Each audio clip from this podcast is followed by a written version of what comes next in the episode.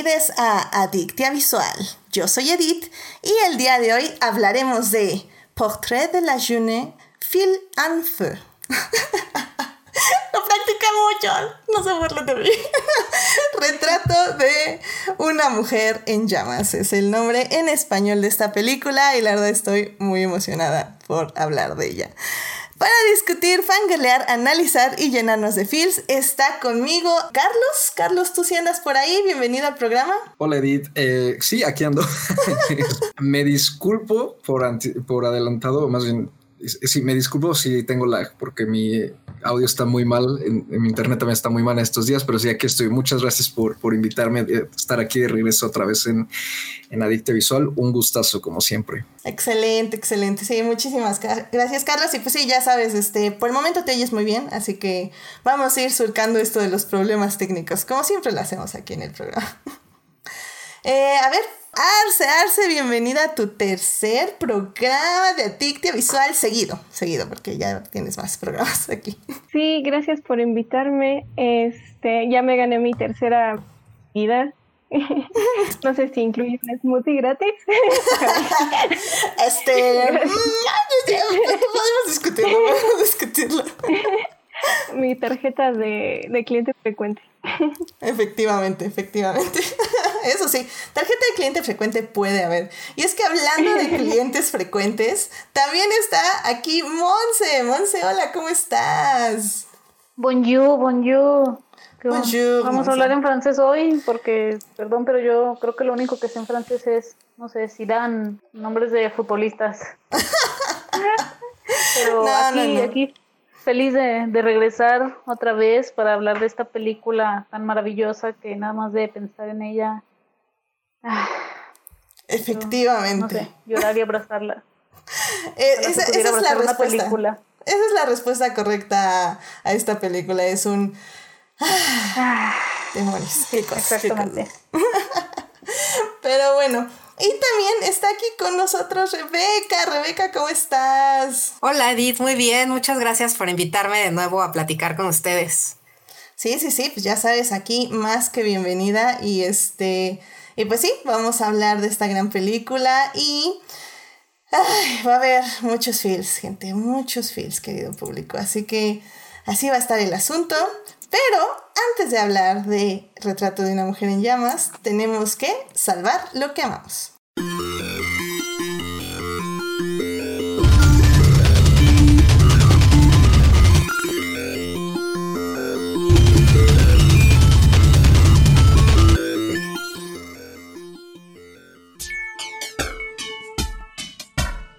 Bien, pues ya estamos aquí para salvar lo que amamos. Carlos, ¿a ti qué te gustaría compartir con el público esta semana? De hecho, ahora es algo, es algo musical. Este, eh, soy muy fan de dos dúos canadienses eh, indies. Eh, uno de ellos es mucho más famoso que el otro, por supuesto, el otro apenas va empezando. Uno de ellos es Chromio y el otro dúo se llama Sam the Astronaut. Ambos son de, como dije, de Canadá.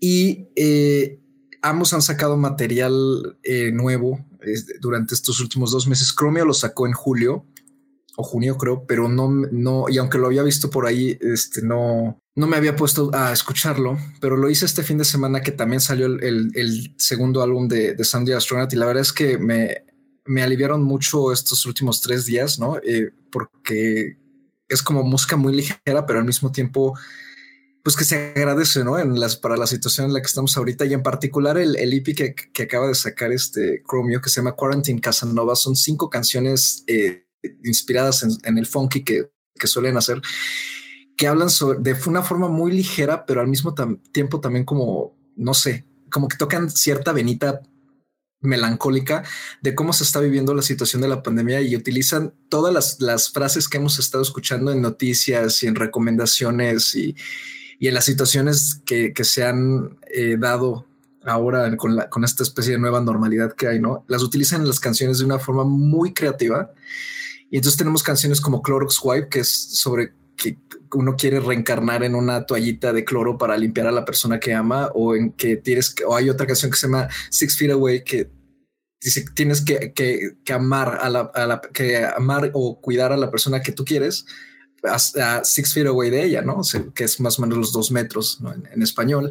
Y así, y la verdad es que sí, sí, por un momento pensé, que a lo mejor sí se lo están tomando muy a la ligera, pero al mismo tiempo creo que es necesario que surja luego este tipo de material para momentos tan pues oscuros como este, ¿no? Y el álbum de Sam the Astronaut, e, ese no tiene que ver tanto con la cuarentena, pero hace una, un buen uso de muchísimas influencias disco, funky, pop y rap también y la verdad es que lo disfruté muchísimo y ambos los encuentran pues en todos los, los sitios de, de, reproducción musical y los recomiendo bastante, pero en particular el, el EP de Chromio porque seguro les suelta, les suelta una carcajada. Excelente, excelente, gran recomendación. Yo creo que eso es a veces lo que necesitamos, un poco de música para, para relajar esta cuarentena y pues claramente lo vamos a estar poniendo en, en todas las redes, en Instagram, en Facebook y en Twitter para que puedan localizar este álbum, esta música y eh, escucharla.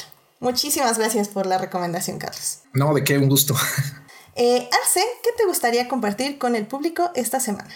Eh, es igual algo musical. Este, bueno, tal vez dos cosas. Este, una es que FKA Twigs este, sacó un video para su canción Sad Day, este, muy hermoso, que es una colaboración con el cineasta Hiro Murai.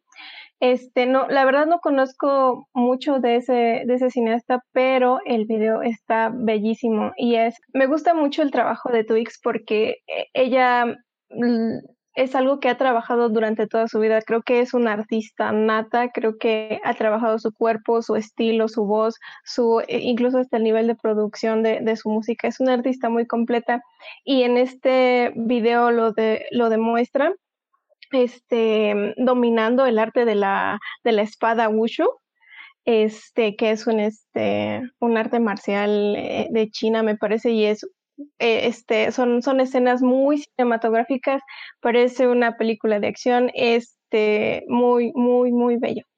Em, y sí, lo recomiendo que lo vean. Este, y también el día de Mm, bueno, en dos días, el 2 de septiembre, es este Giona Lee, una artista sueca, este, muy, muy vanguardista. Creo que es, es una artista independiente que siempre ha sido este como muy relegada. No entiendo por qué no es más famosa. Bueno, más, bien sí lo entiendo. Creo que ella siempre ha tratado de mantener un, una, un concepto muy puro creo que este, muy, muy cinematográfico también. Este, casi todos sus álbumes tienen una producción, o sea, casi casi se pueden ver como largometrajes a través de, todas las pistas de los álbumes.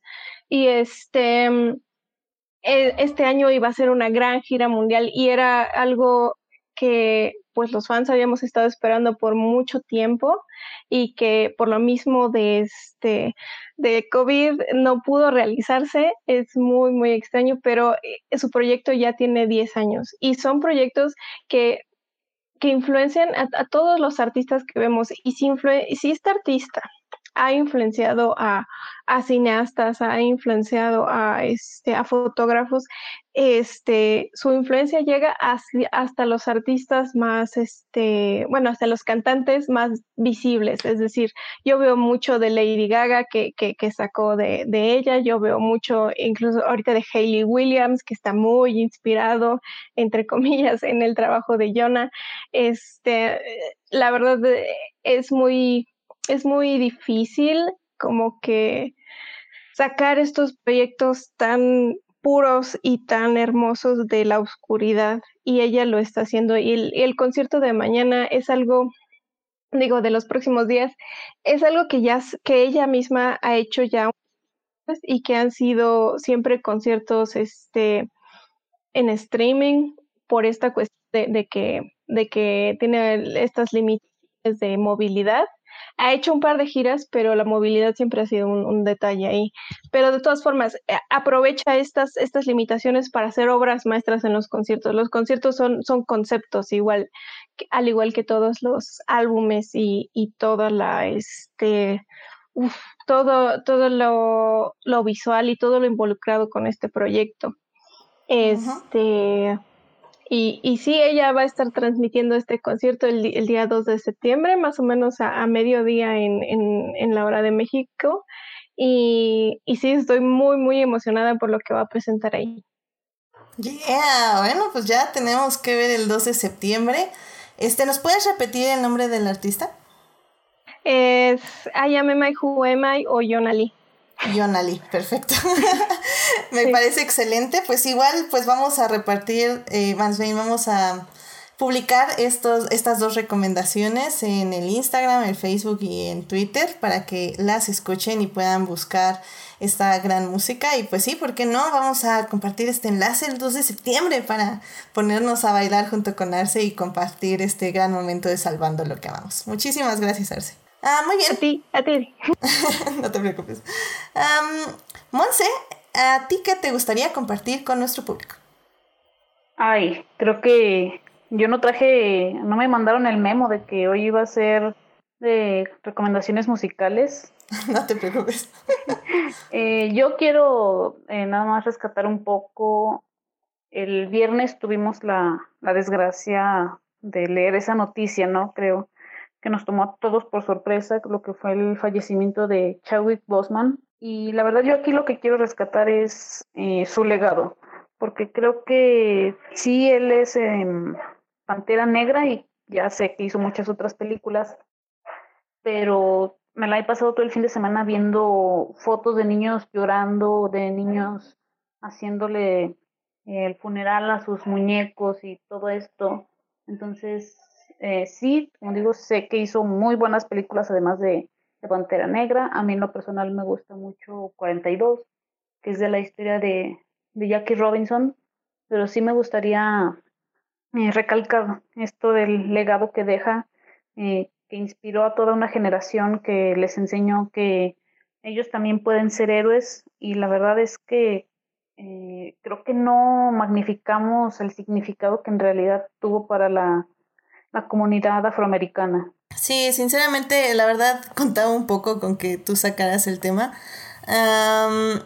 Sí, la verdad es que a mí también, bueno, a quién no, más bien agarró esta noticia pues en curva se podría decir y pues sobre todo saber que todo este tiempo él había estado lidiando con esta enfermedad y, y pues decidió ocultarlo, eh, algo que creo yo que también tenemos que reflexionar, eh, ¿por, qué, ¿por, qué, hay que ocultar estas cosas o, o, o sea, independientemente de su razón personal de él, o sea, ¿por qué está este estigma de que la gente enferma o bueno, que pensamos que está enferma con, con esa palabra, no puede hacer cosas. Y yo creo que esa es en parte un poco la razón por la que no compartió.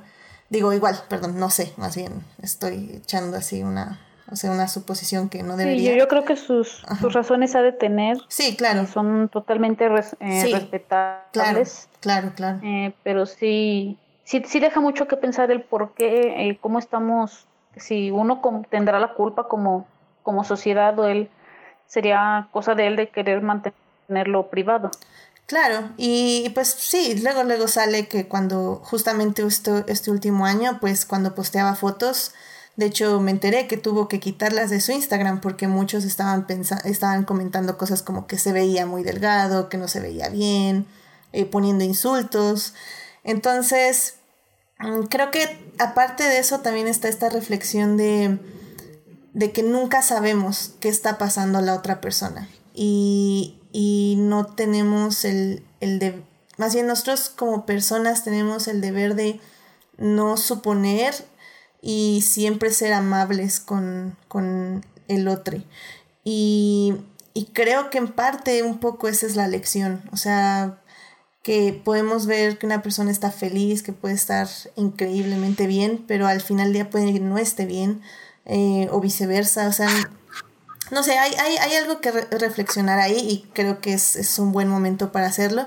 Y pues claro, el, el, legado también. Y de hecho encontré una frase en Tumblr que estaba muy buena, eh, que decía, ah, nosotros no lloramos porque conocemos a estas personas, les lloramos porque ellos nos ayudaron a, eh, a que nos conozcamos a nosotros mismos. Y, y como hemos dicho siempre en Adictia Visual, eh, el cerebro no distingue llorarle a una persona real, a una persona que no conocemos, una persona ficticia.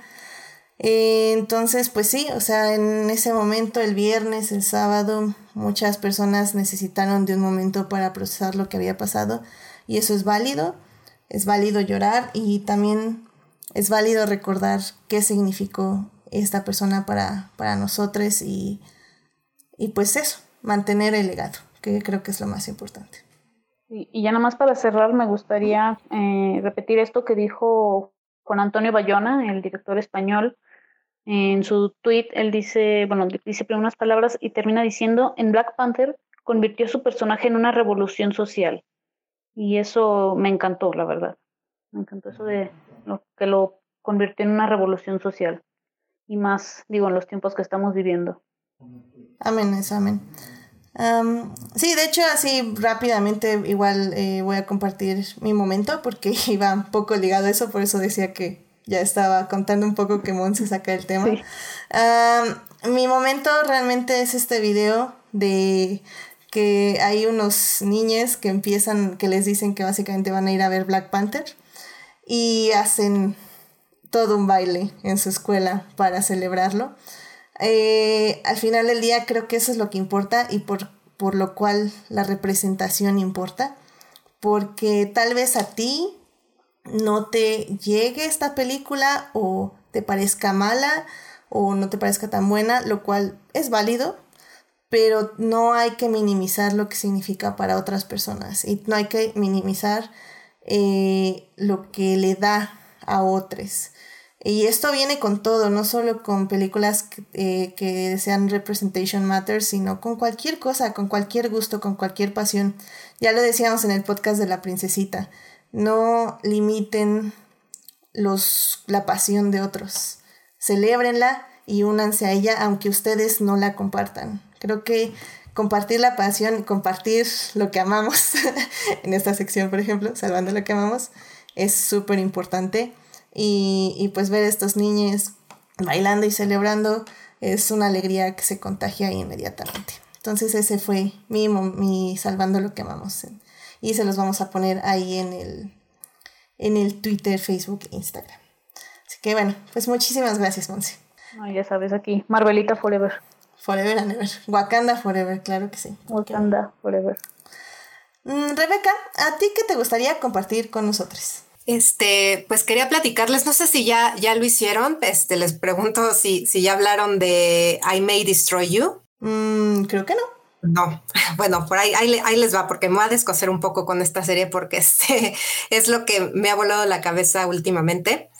Eh, I May Destroy You es una serie escrita, protagonizada, eh, dirigidos algunos episodios por la actriz, guionista, showrunner Micaela Coel. Ella es una mujer británica este, de, de ascendencia africana y ella ya había hecho una serie para Netflix que se llama Chewing Gum, que es así como sus, sus experiencias, ¿no? Como, como una mujer millennial. Pero después de eso y después del éxito de Chewing Gum, hizo esta nueva serie que es, eh, se transmite por HBO, porque al parecer Netflix también ya le había ofrecido hacerla en esa plataforma, pero ella se negó porque básicamente como que le quitaban, digamos, como todos los derechos sobre la obra y prefirió irse a HBO para poder tener, pues, este, pues que, que, que todos los derechos de la obra le, le, correspondieran a ella, porque básicamente ya sé prácticamente todo. Y lo que es, lo, o sea, lo, lo que a mí me movió mucho, mucho de la serie es que trata, es, es un poco, es, la anécdota es tristemente autobiográfica, porque a ella le sucedió. Eh, es de una chica millennial, que es escritora y tiene que entregar el borrador de, un libro para el cual ya le habían dado un adelanto.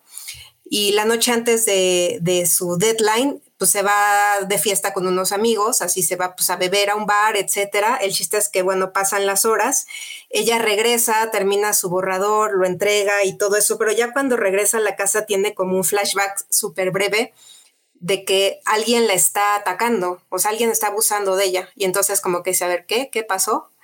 Y entonces toda la serie es como el periplo de ella para averiguar qué le ocurrió esa noche. O sea, poco a poco va armando el rompecabezas en, su mente. y se da cuenta que efectivamente alguien le echó algo en la bebida y abusó de ella esa noche. Pero lo que es súper, súper interesante es que eh, cuando uno cree que tiene ciertas certezas, es decir, creo que nosotros tenemos muy claro, ¿no? Es de este tipo de situaciones que son totalmente deleznables, pero ella le da la vuelta y le da la vuelta y, vuelve a presentar muchos casos, no solo ese, sino el de sus amigos, en donde se enfrentan a situaciones en donde tiene que estar presente el consentimiento al estar en alguna relación sexual. Y entonces lo problematiza de una manera que cuando uno cree estar seguro de ciertos temas, de repente ella te propone otra cosa y dices, oh, no lo había pensado desde ese punto de vista. Y entonces te mete en conflictos muy cabrones porque eh, todas las seguridades que uno tenía sobre esos temas, sobre el tema del consentimiento, la relación sexual, todo eso, ella mueve el piso así de una manera este súper fuerte. Entonces, este, creo que es de esas series que sí, sí te dejan o sea, que sí te cambian porque te hacen pensar y repensar cosas que uno creía ya tener seguro sobre ciertos temas y te das cuenta que no, que es súper complicado y que tiene un montón de aristas y que es un tema que todavía no, no lo abarcamos por completo. Entonces, se las recomiendo mucho. Excelente. Este, ¿Nos dices dónde la podemos ver y el nombre de nuevo, por favor? Está en HBO, o sea, supongo que se puede ver este en HBO Go. De hecho, el, último episodio, el, el, último episodio se transmitió, creo que la semana pasada. Son dos episodios nada más, de media hora. Entonces también uno se la, se la avienta bastante rápido. Se llama I May Destroy You o Podría Destruirte, como veas, así le pusieron en, en, en Internet Movie Database. Y la showrunner protagonista es Micaela Coel. Excelente, pues sí, vamos, vamos a checarla. Ahora sí que estas series, como dices, son, son incómodas y uno a veces no tiene ganas de verlas. Pero. no, es súper incómoda. O sea, el, título de verdad hace honor a su nombre. Excelente, sí, pero, pero pues hay que verlas. O sea, ahora sí que así es la vida. Podemos ver Sonic y luego ver esta serie y luego volver a ver Sonic, ¿por qué no? Así es. Y bueno, pues con eso llegamos al final. Muchísimas gracias, Rebeca. Al final de la sección, ¿eh? Calma, calma, calma. no, todavía no. Te iba a decir yo, ah, caray, qué cortito estuvo esto. Me dormí en la explicación, me, dormí en lo de la mujer en llamas o qué onda. no, no, no, no, no te desconectó tu internet, Carlos. Sí, ahorita vamos a hablar justamente de esto y pues, pues vamos para allá porque esta también va a ser una película difícil, pero muy muy buena. Así que vamos a la película del día de hoy.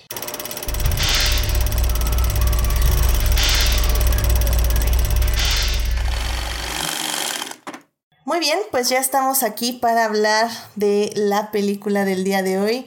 Esta película se titula en francés Portrait de la jeune fille en feu no. es perdón, no encanta la es que, Gracias, gracias, gracias. No, te este. salió bastante bien, en serio. Gracias, gracias. Estoy practicando todo el día. Este, o eh, si no saben francés, lo cual es válido, pero les invito a aprenderlo.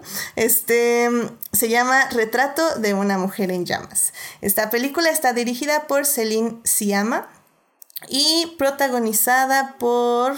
Ah, me encanta cuando se me van mis nombres. Eh, protagonizada por Noemí Merlant y Adele Aenel. Este... ¿De qué trata un retrato de una mujer en llamas? Es básicamente em, una pintora, es encargada de retratar a una mujer. Este retrato es lo que irá a su futuro esposo, o más bien su futuro esposo decidirá si ella es la indicada para casarse con él. Eh, por lo que, y bueno, esta mujer no quiere ser retratada por eso mismo.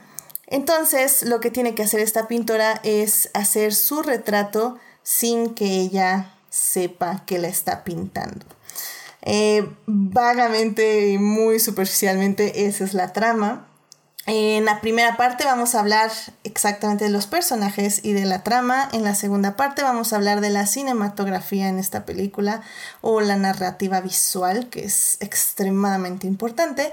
Y en la tercera parte vamos a hablar de un tema, em, básicamente vamos a decir si eh, con el surgimiento de estas películas LGBT podemos empezar a dividirlas en, si las podemos empezar a dividir en dos. Que dos partes, eso lo veremos justo en la tercera parte. Muy bien. Uh, pues sin más, vamos a la primera parte. It is not a donut hole, but a smaller donut with its own hole. And our donut is not a hole at all. Muy bien, pues ya estamos aquí en la primera parte donde discutiremos la trama y los personajes. Eh, Rápidamente vamos a hablar un poquito nada más sin spoilers, eh, que básicamente creo que puedo hablar por todas aquí, es véanla, o sea, ya, o sea, si no quieren spoilers, ya. lamentablemente eh, aún no está de manera legal. La razón por la que ya la estamos discutiendo es porque salió ya oficialmente en, en cines en México, en no solo en, en, un estado olvidado en el México, sino ya en la Ciudad de México también. Perdón. Sí, ese centralismo, Edith. Ay, Dios, el centralismo. Terrible, terrible, tache, tache. Una, una, era, más un, una, este, bueno, una pedrada, pero era un comentario para Monse, pero lo tomo muy bien. Sí, yo. Pero bueno. Esta película me pone muy en paz como para pelear o algo. Eso, caray. La película es mala. Ni siquiera, ni siquiera escuché eso. No sé. Tienes, tienes, se nota que tienes problemas técnicos. Yo, yo estoy tratando de, ver si Monza se prende o no. Al parecer no. Al parecer, hoy no, joven. Hoy no. Em, y bueno, por esa, esa es la razón por la que decidimos, bueno, decidí ya hablar de ella. O sea, la verdad yo quería hablar de esta peli desde abril, pero pero entiendo, entiendo, entiendo. Pero COVID. entiendo, COVID, medios alternativos son complicados y, y créanme que cuando esté ya en medios legales digitales la vamos a compartir inmediatamente. Pero bueno, por el momento tienen que ponerse su traje hazmat e irla a ver en cines, lo cual no recomiendo. Así que nada más, mándenme un DM. Ustedes no se preocupen, les llega la Pero en fin. Pues Carlos, em, ¿por qué, sin spoilers rápidamente, por qué el público tiene que ir a ver esta película? Híjole, es que ¿por qué no? Porque tiene es la mejor de las fotografías más bonitas de los últimos 10 años, me atrevería a decir. Porque tampoco, eh, no es como que he visto eh, todo, ¿verdad? Pero este, ojalá. Eh, porque por la producción en sí. O sea, creo que el hecho de que sea una producción tan austera y tan sencilla le da un toque muy particular. Las actuaciones son muy buenas. La dirección es tremenda. Eh, la historia, creo que también me gusta mucho la, la, sensatez, más que la sensibilidad, la sensatez con la que está manejada la historia por parte de, de, la directora y de las actrices este, protagonistas. Y y porque al mismo tiempo como que destapa algo, ¿no? O sea, es, diferente a que es, diferente a que lo, esté haciendo esta directora en particular, ya no solo porque sea una mujer, sino ella en particular tiene algo que en el manejo de la historia que, que le da cierto toque que yo no, no he visto en otras directoras, por lo, al, menos, ¿no? Y tiene imágenes muy bonitas, ¿no? Metáforas bonitas también. Entonces sí, ¿por qué no? O sea, de, verdad hay que irla a ver. Y, y, añado que tengo un conflicto muy grande ahorita con, con, esta película porque yo, yo estaba como tú, yo me moría por verla este, en, en cine, ¿no? Y, y brinqué de, de, gusto cuando, cuando se iba a estrenar oficialmente el 3 de abril pasado, pero pues nos cayó el COVID y este... Y, y, y, y, justo por lo que acabas de decir el traje Hazmat es por lo que me cuesta tanto ahorita como expresar mi entusiasmo en general, ¿no? O sea, como contarle a los contactos así de, es que está esta película porque no quiero que vayan a verla, pero al mismo tiempo sí quiero que la vean, ¿no? claro. no sé, me, conflictó muchísimo y me duele de cierta manera que, a esta película le haya tocado esta situación tan gacha, por supuesto, fuera, fuera del control de todos.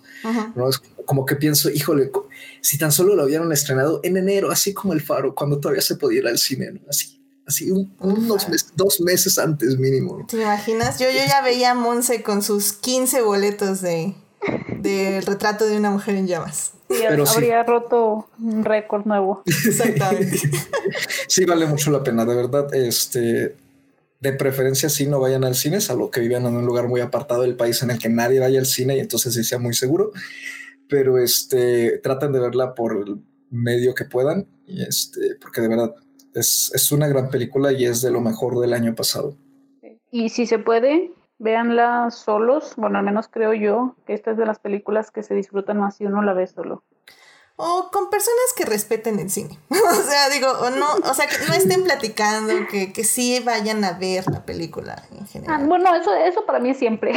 Sí, no, no, no, sí. Sí, yo creo que sí hay películas que se disfrutan más solo. Así como que, ay, puedo llorar a gusto, puedo hacerme bolita a gusto. Eso sí, estoy, estoy de acuerdo. Y por cierto, Saúl Vaz en el chat nos está, me está recordando que ya está en DVD y en Blu-ray. Realmente creo que aquí aplica la que ya está en Criterion, ya la pueden pedir en Amazon en Criterion. Está en unos módicos 1200 pesos. Este, así que sí, les Creo que sí hay que esperarnos. Ahí ya les había dicho hace unas semanas, hay que tenerla en la wishlist porque de repente sí bajan. Sí, yo ya la tengo en el wishlist. O sea, si no, no la voy a ir a ver al cine, me duele con todo el alma, en serio. Pero bueno, ya tengo la wishlist de Criterion y la voy a comprar en Criterion. Que sea mi primera película Criterion legal. Y por favor. Te aseguro que no será la última. Una vez que tienes uno, no es el último. ¿Me quieres decir que ya me tengo que comprar un Blu-ray?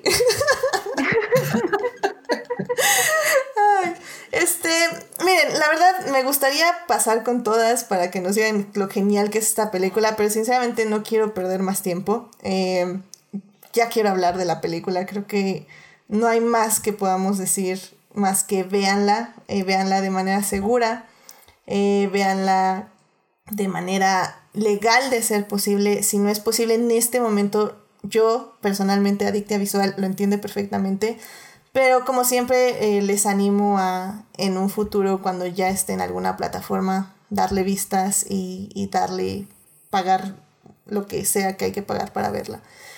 Eh, entonces, pues ya, vamos a hablar de la peli con spoilers a partir de este momento, 100%. Eh, em, realmente, tal vez lo que tengo que añadir es que no importa qué les digamos, cuánto lo describamos y, todo lo que oigan, nos oigan decir, eh, o sea, no, no hay palabras. No le vamos a hacer justicia. Sí, no le vamos a hacer justicia, o sea... De, hecho, eso es, como bien importante lo que estoy haciendo ahorita, Edith, porque efectivamente, aunque cuente uno la trama, en realidad este, es de esas películas que sí tienes que verla para, para apreciar todo lo que ofrece, porque es como, o sea, no, no es una película en donde lo único importante sea la trama es súper, súper, súper visual. Entonces, aunque cuentas spoilers, me, da la impresión de que no, no le echas a perder para nada. es incluso el cómo te hace sentir la película. Porque obviamente no es lo mismo a que te platiquen, no es lo mismo a ver nada más de repente GIFs o no sé, imágenes, fotos, a estar viendo la película y la música y todo que lo que te hace sentir. Estoy de acuerdo. Pero es que, es que aparte, a mí me da la impresión, no sé si a ustedes, que, por ejemplo, cuando, porque eh, mucha gente de nuestra comunidad, ¿no? De Film Twitter, la vio también de formas este, no oficiales durante los últimos tres meses del 2019, ¿no? O sea, yo cuando, cuando, yo, cuando llegó enero ya todo el mundo ya la había visto y yo así de, ay, este, Entonces, este, y, y aunque se compartían imágenes y eso, a mí siempre me dio la impresión de que las imágenes se veían muy bonitas, pero que en efecto no, no revelaban absolutamente nada, nada más que eran como cuadros que se veían muy bonitos. Y eh, muy bonito, o sea, sí. o sea, la verdad, en ese aspecto creo que estoy de acuerdo. Se veían muy bien, muy bonitos por separado, pero creo que aquí lo importante y lo interesante es el significado que le da la película a estos cuadros. Y es que, o sea, podemos interpretar la película desde varios puntos de vista. Eh, uno es evidentemente una historia de amor y creo que la segunda parte para interpretarla es eh, la necesidad de, más bien, la pista entre el pintor y el que es visto para ser pintado. Su musa. La musa, exactamente. creo que si vamos desde primero desde este punto de vista del pintor y la musa, Em, hay durante toda la película este juego de quién es vista y cómo es vista por la otra. al inicio, cuando llega esta pintora, em, que se llama Marianne.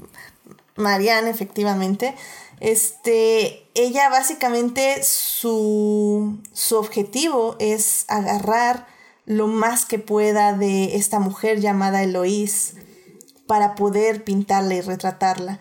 Eh, la manera, y es por un poco por lo que les decía al inicio del programa que Chance y la parte 1 y 2 se van a combinar porque van muy de la mano. La manera en que la cámara al inicio de la película busca la cara de Lois, casi casi la perseguimos nosotros y la va desvistiendo.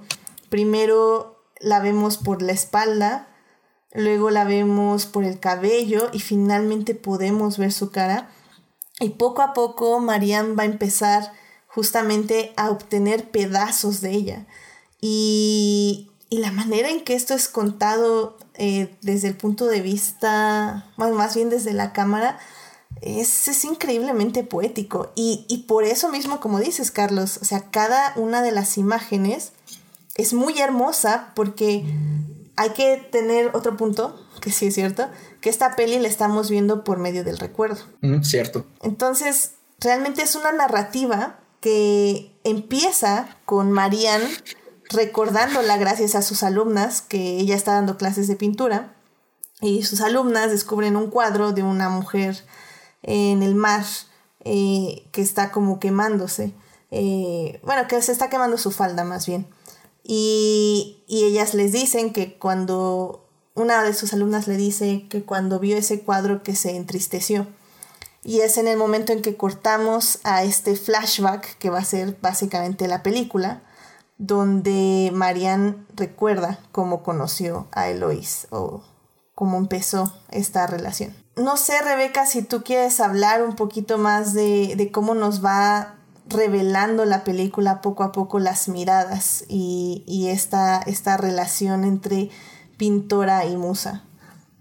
Sí, a mí me gusta muchísimo toda esta cuestión de, la mirada porque me hace repensar un montón de cosas. Sobre todo me, acordé de un, un, texto como fundamental de Laura Mulvey, que es una teórica eh, y cineasta, que ella tiene como un, ella escribió hace mucho tiempo, como en los mediados, a mediados de los 70, un texto que se llama Placer Visual y Placer, Placer Visual y Cine Narrativo, se llama.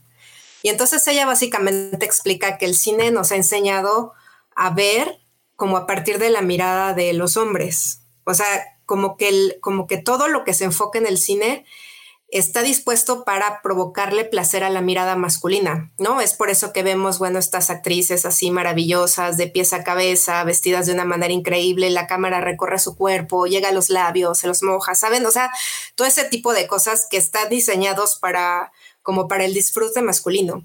Y, y eso nos, nos, o sea, eso nos ha puesto el cine incluso, o sea, para todos, no solo para los hombres, sino las mujeres también somos quienes miramos de esa forma, porque así es, es lo que nos muestran y entonces de alguna manera estamos acostumbradas a, ver todo con, con, con, esta mirada masculina que está diseñada para disfrutar, ¿no? De, de, sobre todo, bueno, de las actrices mujeres, de cosas como muy particulares. Y lo que me gusta de esta película es que creo que rompe un poco eso, ¿no? Para empezar, pues estamos hablando de una directora mujer eh, que ve a sus actrices de una manera distinta. Y entonces creo que eso se, pasa también, a su vez, a la mirada de Marianne, que es una pintora que tiene que retratar a, a Eloís sin que Eloís pose para ella, es decir, tiene que verla y aprenderse sus, sus gestos y aprender su, su mirada y aprender su, su pose y ver cómo pone las manos, o sea, es decir, aprenderse, aprendérsela de memoria. Y entonces como que esa mirada se ve distinta, o sea, no solamente es una mirada enfocada hacia ciertas partes del cuerpo, ¿no? Que es también algo de lo que habla Mulvey, así de cómo las mujeres parecemos que son como estar fragmentadas, solamente o son piernas o son pechos o son así, ¿no? Y aquí me da, me da la impresión de que Marianne es todo lo contrario, está viendo a un personaje completo, y, lo observa ciertas partes, pero para hacer un todo. Y creo que eso se ve en la película, o sea, se ve como la mirada de Marianne es ahora es nuestra propia mirada que está descubriendo a Eloís y, está descubriendo poco a poco todas esas partes que la componen como una, una persona entera y que finalmente, gracias a, esa, ese, a ese tener que aprendérsela de memoria, como que se transforma en, amor, ¿no? Es como una especie de amor que nace del, del estar observando y de estar mirando y de estar de que te esté entrando literalmente por los ojos todo lo que esa otra persona te ofrece. Y a su vez creo que eh, también se da cuenta de esa mirada. O sea, llega un momento en que ella le dice, yo, o sea, me di cuenta por la forma en que me mirabas, ¿no? Y es, y es como una forma diferente. Y, todo eso, así, eh, toda esa cuestión como del juego de miradas y de cómo también a nosotros como espectadores nos descubren a los personajes desde otro punto de vista, desde otro, no sé, como, como con otra sensibilidad, me gusta muchísimo. Que también funciona en, otro nivel, ¿no? Eh, porque justamente Lois lo que ella quiere es, o sea, su vida cambia por completo, su hermana se suicida y ella tiene que ahora cumplir el, papel de su hermana casándose con, un hombre para pues traer el estatus económico y social a la familia. Creo que si lo vemos también desde este punto de vista de que Lois no quiere que la vean como un objeto, porque al final del día un retrato o lo que quiere hacer su madre con ella es venderla, es convertirla en un, objeto eh, poniéndola en un retrato donde la va a vender, eh, casi literalmente. Sí, de hecho, ah. el, retrato sirve para eso. Para, para, exhibirla, ¿no? para, tenerla en exhibición Exacto, como para que el tipo que se va a casar con ella vea un poco la mercancía, ¿no? Así para que vea que si sí le gusta o no. Y, la misma Eloís no quiere eso, no quiere ser retratada porque no quiere ser vendida.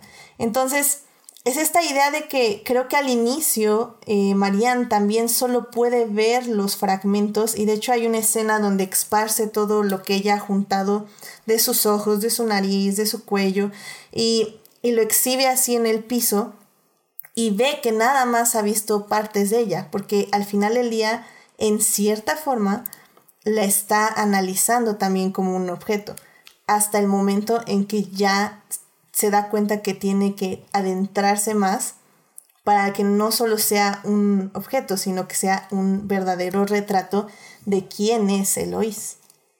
Sí, o sea, como que al principio era nada más nada más estaba buscando las partes del rompecabezas, ¿no? Ah, el ojo es así, eh, aquí está la nariz y ya hasta que después puede verla en, como un todo, más bien.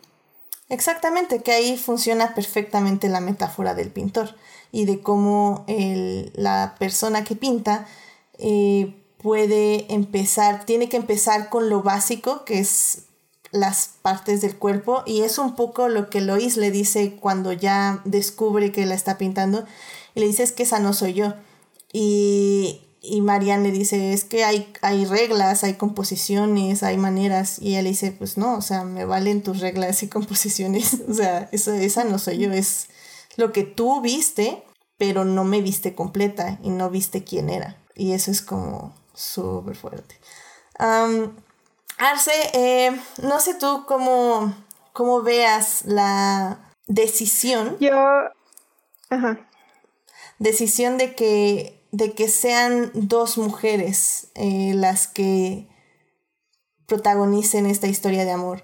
O sea, en, en, tanto en el aspecto de dinámica como pues de estructura, tal vez. Dinámica y estructura.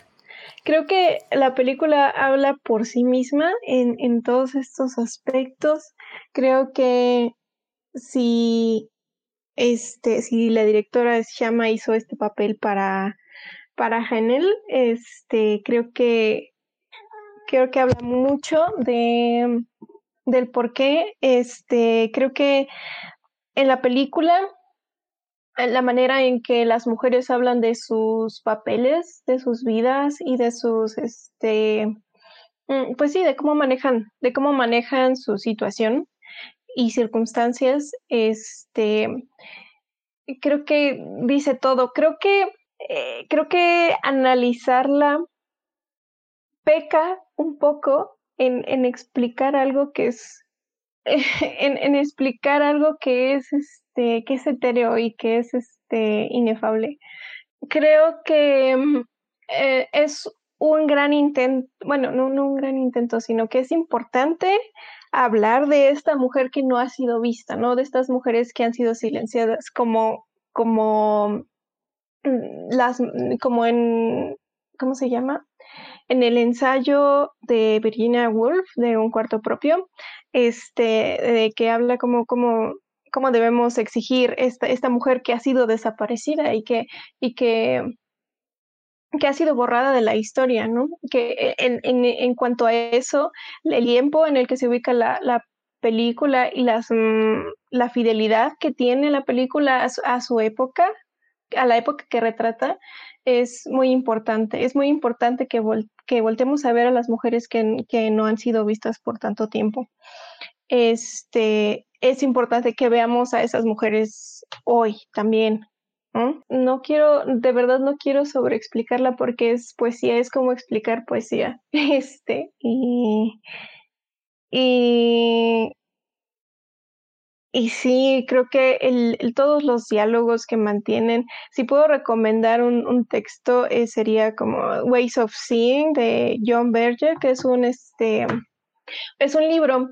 Y me recuerda un poco lo que, lo que comentaba Rebeca porque habla precisamente de cómo se hizo, o sea, cómo es muy gracioso que un pintor este, eh, pinte a una mujer, ¿no? Mirándose al espejo, ¿no? Y, y, vea tanto tiempo a esta mujer y haga esta pintura y se tarde tantos meses en hacerla y, este, eh, resalte sus atributos físicos y la, la retrate mirándose al espejo y diga, mire, es una mujer vanidosa, ¿no? Estoy retratando, estoy retratando su vanidad cuando él es el que está obsesionando con ella y cuando ella está aportando otras cosas, que, que, que es también lo que plantea esta película. Lo que lo que ves es una persona, no es un, como dices, un objeto, no es algo que está nada quieto ahí, está aportando definitivamente es como todas las modelos que todos este tiempo, todo este tiempo hemos visto como, ah, pues no hacen nada, ¿no? Es como trabajo fácil y que son solo caras bonitas. No, hay un montón de,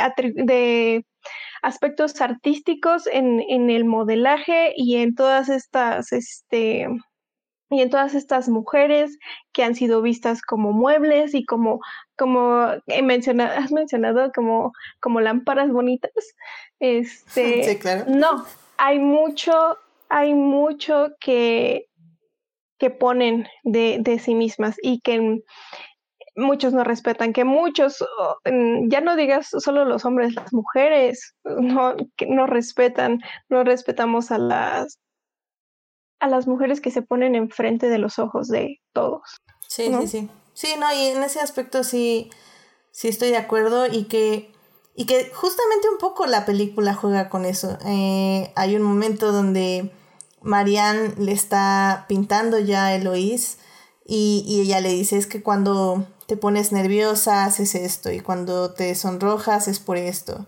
Y, y es una muy hermosa dinámica con las cámaras porque eh, cuando Mariana analiza a Eloís, eh, la cámara se va acercando a, a Eloís, pero de pronto Eloís invierte los papeles y le dice, pero es que si tú me estás mirando, yo te estoy mirando a ti.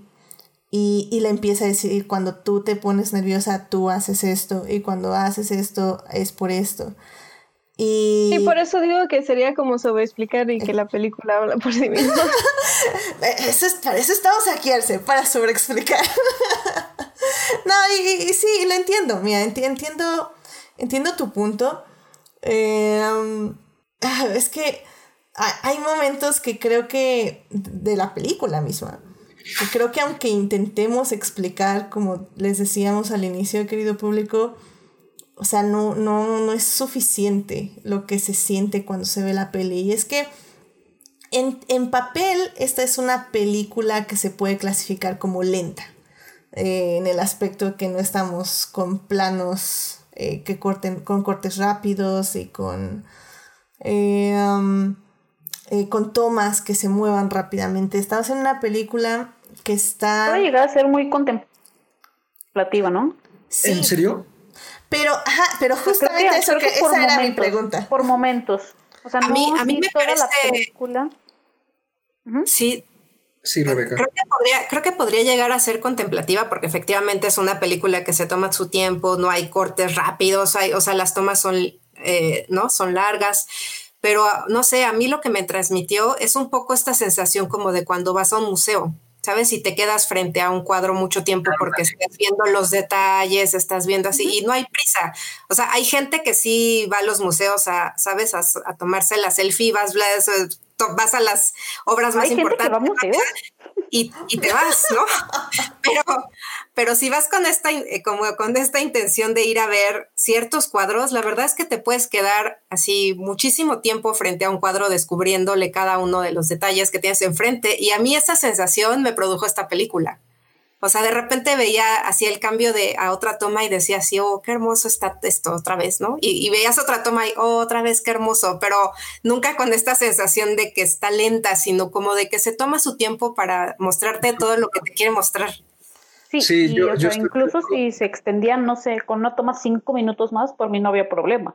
Exacto. O sea, o sea, no quiere decir que sea algo malo, al contrario. Y es que yo creo que ahí el punto es que no es como que se están extendiendo con la toma. O sea, eh, hablábamos en, el, en, el, en la escuela eh, de que reigadas cuando te ponía una vaca pastando y la dejaba 20 minutos. O sea, era como extremadamente molesto porque la vaca pastando no me está diciendo absolutamente nada. Eh, el asunto de, de esta película, sí, cuando dejan una cámara, eh, estamos descubriendo casi, casi, eh, usando la metáfora de, de Rebeca, estamos casi, casi descubriendo las pinceladas del cuadro. O sea, sí estamos viendo la historia y viendo el resultado, eh, bueno, vamos, vamos a ver el resultado más bien al final. Siento yo que si hacemos una comparación con, con la pintura, lo que realmente estamos viendo es las pinceladas, es la creación del cuadro. Entonces, si deja la directora la cámara quieta un minuto, es porque algo está pasando en el cuadro que te está diciendo las emociones, los pensamientos y el estado de las protagonistas. Carlos, ¿ibas a decir algo más? No, yo estoy, yo estoy muy de acuerdo en, en- en, este, con, con lo que acaban de decir tanto Rebeca como, como tú. Este, eh, a mí no, no se me hizo lenta. Yo creo que más bien la película sabe perfectamente lo que está haciendo, ¿no? La, la directora sabe muy bien lo que hace. No es, o sea, por ejemplo, lento el caballo de Turín. no, ahí sí tenemos, o sea, un caballo avanzando durante los primeros 15, 20 minutos que, y que hasta eso a mí me parecen muy, muy buenos esos, ese inicio. Pero este, pero sí llega un momento en que luego este tipo de películas, como con esa expresión en inglés, ¿no? De que outstays their welcome, ¿no? O sea, como que ya dices, bueno, ¿esto qué? ¿No? Ya, ya como que no, no necesitaba esto durar cinco minutos, ¿no? Pero por supuesto que es algo relativo a cada película, ¿no? O sea, y, a la percepción eh, individual de cada persona, ¿no? O sea, hay gente que, que no soporta la escena del pie co- con Rooney Mara en August Story porque dura demasiado. Para mí dura lo dura bien, o sea, pues, es lo que Sí. una persona normal se tardaría en comerse un país entero en una situación de cierta ansiedad, ¿no? Depresión. Mejor escena de la historia. Pero este, pero pues, o sea, es, es- es individual. A mí, a mí algo que me gusta también mucho de la película y se me vino a la mente ahorita que cuando mencionaste al inicio la trama, no de que era una historia de amor, a mí me parece que también es una historia de libertad, ¿no? Eh, Claro. de, de libertad, eh, no tanto, o sea, sí es esta relación que ellas forjan, es el medio mediante el, cue- el cual ellas alcanzan esta libertad, pero no es solo una libertad en el amor, sino libertad también como de las ataduras que trae cada una, ¿no? Eloís por todo lo que conlleva, eh, pues el ser hija de es- esta hija en la que recae aparte una obligación que no era de ella, ¿no? Que era de la hermana, este, hija de la condesa, que se tiene que casar y que viví, y, y sí, sí te logra transmitir muy bien tanto la directora como la actriz que lo hizo está atrapada en ese castillo donde pues no hay nada. O sea, el castillo es muy- todavía dijeras, bueno, pero es que tiene un montón de cosas así para, Netflix. Ajá, para, ándale, para entretenerse en el castillo. Órale, qué padre, pero el castillo está extremadamente austero, ¿no? Que también me gusta mucho eso.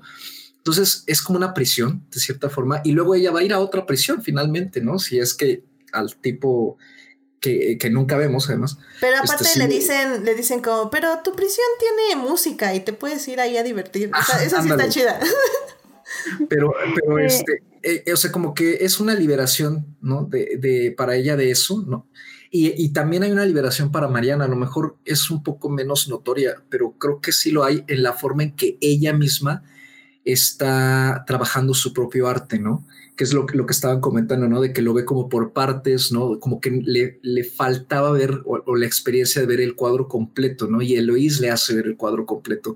Entonces creo que al final eh, no es solo el romance que generan entre ellas, sino también lo que más pesa es esa libertad y de cierta manera que Eloís sí pierde su libertad un poquito más que Marian, porque yo creo que Marian con lo que, con la conclusión que llega la película de que después está dando sus clases y de que ya tiene alumnas, ¿no? Y, y de que ha crecido incluso como pintora, a lo mejor este, esa, esa libertad le ha, a ella le ha, no sé, no quiero decir que la ha nutrido de otra manera, pero, pero como que es más notoria, ¿no? Que ella sí tiene cierta libertad, por supuesto, está eh, libre, ¿no? ¿no? No está atada a un matrimonio que ya no, nunca quiso ni pidió, y en cambio con Eloís creo que eso es lo que más duele del sufrimiento al final, que fue una libertad que, que al final como que le es como intervenida, ¿no? Pero sí, creo que eso, eso a mí me gusta mucho particularmente de, la película. A mí me parece eh, eso que sí. Este Arce? Perdón. Es que a mí me parece como muy muy trágico que sea la mirada y todo el afecto y toda la apreciación de, de Marianne la que termina vendiendo, o sea, la que termina haciendo este, esta, esta obra para, para vender a, su amada, ¿no? Es, es, todo su amor, todo el afecto, toda la atención que puso en, en la obra final es lo que hace que otra persona decida comprarla básicamente y, y creo que eso es, eso es lo, lo trágico para Marianne lo, lo, lo terriblemente trágico. eh, Monse, ¿ibas a mencionar algo? Sí, eh, no, nada más este, para esto que decía eh, Carlos de, de, esta libertad, a mí tal vez, o sea, fue demasiado literal tal vez, pero esta escena en la que Eloís corre eh, hacia la playa y que Mariana hasta se saca de onda, no se asusta, creo que refleja eso, ¿no? La libertad que uno dice, ¿qué? ¿Por qué corre? Pero dice, o sea, quién sabe por cuánto tiempo había querido simplemente haber corrido y sentir esa adrenalina, esa libertad. Y porque vemos que al principio, o sea, tienen que seguirla para que vaya a caminar y la están eh, observando en todo momento, la están vigilando. Claro, sí, era una, una libertad sencilla. O sea, el, en el grado de libertades, se podría decir. Porque en cierta forma Eloís eh, como ve a, a es eso, es ve una persona libre, ve una persona que no tiene esas cadenas, esas responsabilidades de, casarse y, y, y, como dice Arce, o sea, al final del día Eloís puede pensar que Marianne es libre, pero al final del día tampoco lo es. Eh, tal vez no tiene las mismas responsabilidades y no tiene las mismas cadenas, pero en cierta forma las tiene también. Y, creo que esa es otra, otra gran aportación de la película que expresa estos pequeños pero grandes feminismos. Em, en el aspecto que, por ejemplo, con Marianne vemos que tiene que eh, poner la, su pintura a nombre de su padre. Eh, vemos, hay algo que no hemos tocado, es como esta representación de la sororidad con la chica que está ahí en la casa que les hace de comer, que... Sí, justo a mí eh, les iba a hablar de ese porque... Con Sophie. Sí, no, Sophie, sí. Sí, porque yo vi la... Apellido. Así. Ah, nadie tiene apellido. Nadie tiene apellido en realidad. Sí, perdón. Sí, no, es que justo este, yo, yo sí pude ver la película en cine el año pasado porque estuvo en lo mejor de Morelia. Ah, de hecho, este, en el Festival de Morelia no pude porque este, pues, la chamba me lo impidió, pero cuando la pusieron aquí en, en, lo mejor, creo que fue la única que fui a ver, o sea, de, de, de todas las que programaron, así fue la que dije, esta no me la tengo que perder. Y entonces, bueno, la vi entonces y hace poquito la volví a ver ya aquí en mi casita. y, lo que más me gustó de esta segunda vista fue justamente esa historia de Sophie. O sea, me parece de una belleza increíble porque para empezar, a pesar de que Sophie es pues como una empleada, digamos, ¿no? Porque es la chica que les hace comer y, ¿no? No sé, la, que atiende a, a, a Eloís y a su mamá. La relación entre ellas tres es súper horizontal. O sea, nunca se ve eh, ni, de parte de Marianne ni de Eloís una actitud como de, yo soy la, patrona y tú eres la sirvienta. O sea, jamás, jamás. Así eso me, me pareció súper bonito. Y ya cuando viene esta subtrama del, embarazo no deseado de Sofía, así me, me encantó. O sea, me, me gusta muchísimo, muchísimo cómo lo abordan desde una cero culpabilidad de, tanto de Sophie de decir, pues yo no quiero estar embarazada, como de las otras dos chicas de comprenderlo de una manera así tan natural de, pues entonces te ayudamos, ¿no? Te vamos a ayudar y, para que no lo tengas. Entonces todo eso sin, sin ser completo, o sea, sin ser obvio, sin decir estas frases que acabo de decir de te vamos a ayudar, pero viéndolo, o sea, me, me pareció súper, súper hermoso. Sí, caray, la verdad es que creo que, como dices, la subtrama em, muestra muchísimos, muchísimas facetas de lo que son no solo amistades femeninas, sino estos, bueno, y estos actos de sororidad, sino de dinámicas, de,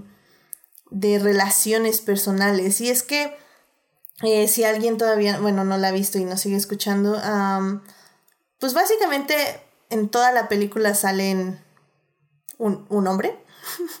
Dice palabras dos hombres, tal vez. Eh, la verdad es que el 90% de la película hay puras mujeres. Eh, la mayoría del tiempo solo estas dos mujeres o estas tres mujeres. Y, toda la, forma, como dices, que manejan todo este asunto del aborto es visualmente hermoso igualmente y, y muy poderoso. O sea, desde un momento primero es, como mencionas, la sororidad eh, con ella, con Sophie, eh, como ellas dos la intentan ayudar con lo que saben. Eh, luego es esta hermosa, hermosa escena con la fogata, que el propósito narrativo ahí es, básicamente vamos a encontrar quién me puede decir si sigo embarazada o no. En serio, ese momento de la fogata yo ya ahí fue cuando dije ya, esta peli me tiene en alma, en corazón y cuerpo. Sí, es que es como de esos momentos de eh, yo necesito un grupo así, así de mujeres que se reúnan en una, alrededor de una fogata, hablar de cosas que seguramente no pueden hablar en sus casas. Exacto. No que se arme, pues. Se arme. y a cantar, ¿por qué no? Exacto. Sí, sí, ¿por qué no? Yo pongo el soundtrack de mamá mía, ahí está. Eso, caray. ¿Qué más necesitamos? Lento. Sí, no, y es que al final del día es eso, o sea, creo que eh, a mí, por ejemplo, en sentimiento, eh, que es obviamente lo opuesto, me recuerda mucho a esta escena de Midsommar, donde todas eh, se juntan con esta, la protagonista a llorar, que evidentemente ahí, como digo, es un opuesto 100%, o sea, es un asunto de manipulación, pero al mismo tiempo es este, esta necesidad de hacer sentir a la protagonista parte de su grupo y, parte que su dolor es parte de ellas también. Entonces, las, películas están como en, extremos opuestos, sin embargo, esas dos escenas son muy parecidas. O sea, en esencia creo que tienen, tienen este, la misma intención. Exacto. Comunión. Ajá. De lo que se trata es, es comunión. Exacto. Estoy, estoy completamente de acuerdo. Y y por eso son tan bellas. O sea, también esa, escena del fuego es un punto, eh, es como el, rompimiento entre, más bien, no el rompimiento, el, sí, el rompimiento del hielo, se podría decir, entre Eloís y Marianne. Y es cuando ya deciden eh, sostener la mirada, literalmente, y, y empezar lo que es una, una relación. O sea, bueno, y saltándonos ya un poco, ya la escena del aborto eh, es muy hermosa también, pero la, la que quiero llegar es después, cuando justamente tenemos como esta otra mirada de lo que es el, el feminismo dentro de la película, que es cuando Eloís le pide a, a Marianne que pinte a Sofía y a ella recreando la escena del aborto, que es, o sea, en, muchos sentidos, en, vi un video que decía... Em, que describía esa escena como cuando el aborto era, era disruptivo y yo así, ay amigo. ¿Era? ¿Era? ¿Era? Ay amigo, esta, esta, utopía de YouTube me gusta mucho, pero... te la me hubieras comentado, ¿de qué año viene? Eh? Sí, eso te voy a decir, pues, oye, a ver, cuenta, ¿cómo termina el 2020? Exacto. Entonces sí fue así que, ok, pero sí, o sea, ¿en, ¿en cuántas pinturas hemos visto retratados estos momentos? o sea, ¿cuándo? ¿Dónde? ¿En dónde hemos visto momentos realmente femeninos donde se hable de esto? Y, digo, tenemos artistas muy, muy, muy famosas eh, que han sobrevivido, que sus nombres han sobrevivido al, al, al erasure, al, al borrado. Y, y, retratan escenas casi siempre de violencia, de dolor. O sea, no, no hay mucha cotidianidad en la pintura y eso es algo como muy hermoso porque probablemente existió. ¿Y dónde están esas pinturas ahora? Ahorita que lo pienso, este, hace ya muchos, muchos años, yo intenté hacer una investigación que trataba sobre la representación de la violación en el cine, ¿no? Entonces, y hay un montón, o sea, desde la pintura en el cine, hay, hay muchísimas, muchísimas. O sea, es un, es un acto que se ha representado visualmente de muchas maneras, mucho tiempo, muchas veces. Y ahorita que lo dices, o sea, el aborto es algo que no existe, o sea, no se habla, no se representa, no se tiene que ver. Entonces, eh, esta, yo creo que esta, toda esta secuencia y la posterior recreación, como decía Montserrat, así de la pintura, es súper importante porque eh, lo estamos viendo, se está hablando, se está entendiendo de qué se está hablando, ¿no? Porque creo que muchas veces, o sea, el tema del aborto sí es algo que sí se menciona en el cine, pero se menciona y además luego muchas veces se menciona con indirectas, con frases inacabadas, con insinuaciones, o sea, es algo de lo que tampoco se, se puede hablar o a la gente no le gusta hablarlo a pesar de que es algo que ocurre, yo creo que de manera tan natural como tal vez y, lamentablemente las violaciones, sin embargo aquellas sí se ven, aquellas sí se representan y, el aborto no. Entonces me parece así también lo disruptivo de esta, de esta escena es que aquí se ve y sabemos de qué están hablando y además se ve de una manera tan natural que, que no sé, que, creo que, es que así es como se debería de ver el hecho. Creo que la, la decisión de, de Eloís de querer este, retratar ese este, eh, tiene que ver con, esto que de no dejar que se quede en el olvido, de, no querer que, esto pase desapercibido, porque es, es, el momento en que Sophie adquiere un poco de autonomía y un poco de, mm, sí, de autonomía y de, libertad y de, decidir sobre su propio cuerpo. Este, y, y definitivamente eso es algo que ella no quiere dejar pasar desapercibido, eso es eh, algo que ella quiere dejar retratado, eso es, es algo, es un trabajo que hizo una mujer para ayudar a otra mujer, para liberar a otra mujer y, y es este, es un poco como esta película. como no dejar que pase desapercibida esta relación de, de, las mujeres en diferentes épocas, esta relación de las mujeres con sus cuerpos, esta relación de las mujeres con los ojos que caen sobre ellas, sobre los hombres, su relación con los hombres. Es este, por eso creo que dependiendo de, de quién vea esta película, eh, va, va a transmitir muchas cosas muy diferentes. Claro, sí, en, cierto aspecto, pues bueno, pues ¿por qué no aprovechamos aquí a Carlos y que nos diga cómo percibió estas escenas? Pues a mí me pareció, no sé, o sea, a mí me, parece, sí tiene un toque trágico más hacia el final, ¿no? No creo que durante esa parte del, del segundo acto haya tanta tragedia, pero este, eh, o al menos el tono no se siente de tragedia, ¿no? Pero a mí me pareció una forma muy, pues, natural, ¿no? O sea, me, gusta mucho que la, la, directora en ningún momento trata el tema del aborto como con ese secretismo de tabú. Pues sí, o sea, al final del día creo que, que eso es lo hermoso de, de, esta película, que tiene estos momentos de, de intimidad, porque no, no hay otra palabra, o sea, al final del día ya también estaban diciendo en Twitter que, que por qué estas pelis se tienen que ver eh, en el fin del mundo, por qué no pueden ocurrir en una ciudad y la realidad es que sí pueden ocurrir, pero, pero creo que en este aspecto esta directora, ella quería expresar un grado de intimidad máximo. O sea, quería explorar y explotar la intimidad como tal. Es, como eh, también en Twitter que decían, eh, The Lighthouse es lo que pasa cuando dejas a dos hombres en una isla y retrato de una mujer en llamas es lo que pasa cuando dejas a dos mujeres en una isla. Está increíble esa comparación. Está muy buena. No sé, sí, se me hizo buenísima. Dije, bravo, no sé quién seas, pero bravo. oh, Dios. Pero sí, creo que íntima sería la, la palabra. Y tal vez eh, no entiendo el por qué dicen de que es que porque siempre tiene que ser en el fin del mundo. Pero aquí, obviamente, yo me voy a aventar sin ser experta en el tema y tal vez me regañen, pero creo que este género, no sé si se le puede decir así al LGBT, eh, apenas está tomando como un auge para ser tomado en serio. Entonces como que todavía va en baby steps, ¿no?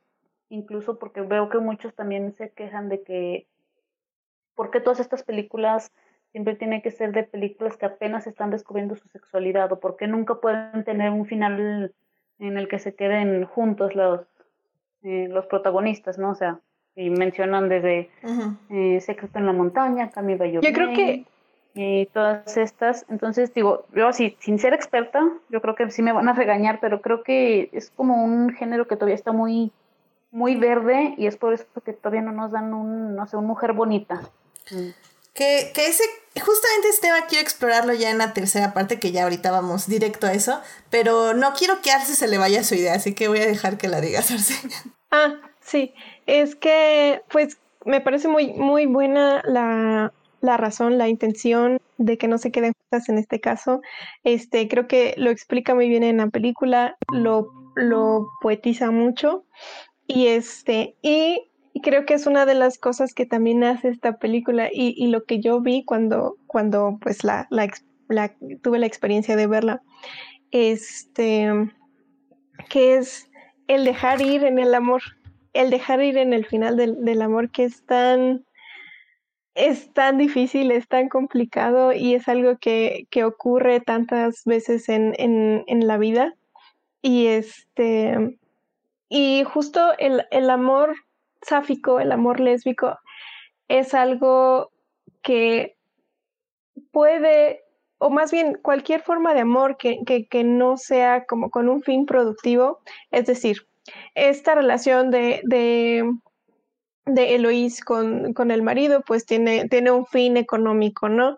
Las relaciones, este, las relaciones que no tienen un fin productivo, ya sea de, de tener hijos o de conformarse en, en, alguna parte de la sociedad, este, tienen una, tienen esa libertad de, de no, no tienen ese peso que cae sobre las relaciones heteronormativas o las relaciones este, que, que, que son para el patriarcado, que son para el sistema, que sirven para acomodar a las personas en un lugar en el sistema estas personas, estas relaciones existen fuera de, entonces no tienen, no tienen ese peso.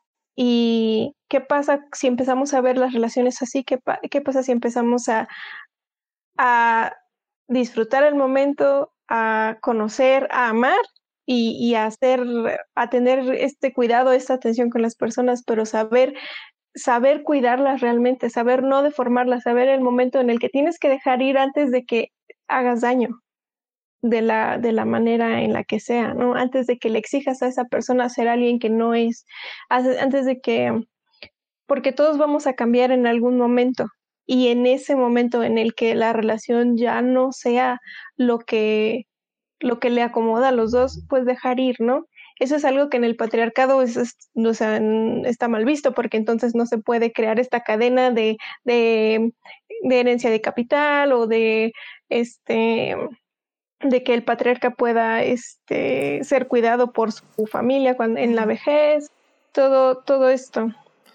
Estoy, estoy completamente de acuerdo porque justo y, y nos orillamos perfectamente para una conclusión porque, como dices, o sea, al final del día, ¿por qué esta peli no hubiera funcionado con un pintor y una musa? Eh, es por eso, es por lo que acabas de decir claramente, es, es justo por esta relación de poder, porque el poder hubiera estado fuera de balance. Lo vemos, por ejemplo, en eh, la chica del arete de perla. Em, por ejemplo, es, una relación que es, es una peli muy, muy, muy, bonita. Yo, soy muy fan de esa peli. pero no es una relación igual. No es una relación donde simplemente puedan em, enfocarse en, en, sus sentimientos y en su amor. Porque en sí el amor está prohibido. Y el amor entre ellos es una cuestión política y es una cuestión social y es una cuestión de, de, um, reputación también. Eh, esos son los tipos de amores prohibidos que nos dan la heteronormatividad. Y en este caso, tener dos personas que son iguales eh, nos da chance de explorar otros deseos y otras, otras dinámicas, por decirlo de alguna forma. Y, pues al final resulta también como muy poético, justamente por esta elección, y, hay, hay una parte en la película donde leen el mito de Orfeo y e, e, Eurodis, Eurodis, Eurídice. Eurídice, gracias. Eurídice. Y, y justamente es, es lo que, le, que dicen, o sea, podemos elegir el romance o podemos elegir el recuerdo del amor. Y, y qué elige el poeta y qué elige las otras personas. Y creo que por eso funciona este final, que si bien sí es, es como dice Monse, esta repetición de que no pueden quedar felices, creo que en este aspecto la directora quiere explorar eso, quiere explorar el, dejar ir, el, dejar ir el amor por la poesía y por el recuerdo y por, y por el, sentimiento de, haber amado. No sé ustedes cómo lo perciben ese gran final. Porque ellas, ellas no tienen claro, que lo mío, sí, su relación con él. Que lo mío no era queja. Ah. No era queja de que en estas películas no queden, eh, no terminen juntos y todo esto. No me dices queja. Pues ahora sí no, no, es lo que yo veo que dice la gente y mi interpretación es que es esto porque es un género que va muy verde todavía al ser tomado tan en serio con actores de, renombre. Pues digo, lo mío no es queja, yo no, no me siento sin autoridad para hablar de, este tipo de películas. Ok. yo, lo que siento de, sí, de ellas es que, este, o sea, lo tienen muy claro. O sea, ellas no pretenden ser ni las que van a romper este, esos, ¿no? Esos eh, baches o esos topes en la sociedad quedándose juntas. O sea, eso no puede ser. Es, eh, o sea, esta Eloís tenía que casarse, Marianne creo que en algún momento dice que pues ella no lo va a hacer, no piensa tener hijos, pero porque tiene otra, tiene digamos como una carrera, ¿no? A la que se, a la que quiere dedicarse. Pero en ningún momento se plantean esta, esta cuestión de vamos a quedar dos juntas porque eso no puede ser. O sea, es como, como tener muy claro en, en, dónde estás, en qué época vives, cuáles son las reglas a las que estás este, atada por su condición de mujer, etcétera. Y, y pues deciden más bien seguir como la consecuencia lógica de, sus relaciones, es decir, se tienen que separar, no, no, pueden quedarse juntas, pero me parece que es como una consecuencia lógica de, saber quiénes son, en dónde están y cuál es su papel en ese momento. De, elegir, o sea, es como que ellas ya sabían que tenía fecha de, como que ellas ya sabían que tenía fecha de expiración lo suyo. Claro. o sea, la directora no eligió esa época nada más porque le gustaba el vestuario. O sea, al final día podía elegir 2020, una isla remota, este, dos mujeres que se aislaban de todo. Pero pues no, o sea, ese, ese no era el punto. o sea, era, era explorar esto, era explorar la poesía del amor. Es un poco a lo que me refiero con que este sí es, es una decisión, pero no es un conformismo. Es este es una manera en la que ambas no quieren deformar a la otra, en la que ambas se aprecian tal y como son y tal como van sus caminos, ¿no? Yo sé que tú te vas a ir a casar y sé que vas a encontrar la manera de, de lidiar con todo esto y sé que tú vas a eh, tener que irte, ¿no? Y porque es, porque es tu decisión y, y o sea, en la, en la película lo, lo, lo marcan muy bien, y este. Y hasta hay una parte, ¿no? Que, que le dice Lois, le dice, es que tú quieres también tener poder sobre mí, quieres, quieres que yo, yo sea, tú seas mi dueña. Y... Sí, es que una relación este, romántica tradicional es eso. Es, es, es a lo que me refiero con, con tratar de saber dejar ir antes de que empieces a hacer daño, antes de que empieces a deformar lo que es una persona por sí misma.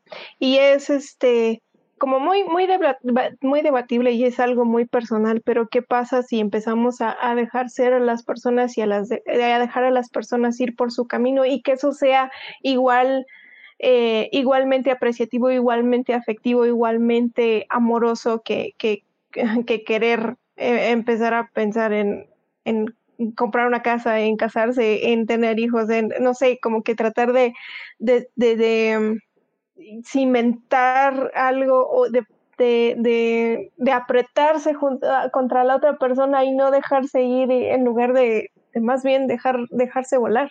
Esta película en tiempos modernos con celulares habría sido muy tóxica. Ah. Creo que cualquier relación en tiempos modernos con celulares es muy tóxica. de hecho. Ay, pues sí. Sí, este. Sí, definitivamente tenía que ser esta época. Estoy 100% de acuerdo. Ay, pues este, ya para concluir, hablar por, de la película y pasarnos rápidamente al otro tema. pues Carlos, no sé si querías ahí terminar lo que el internet.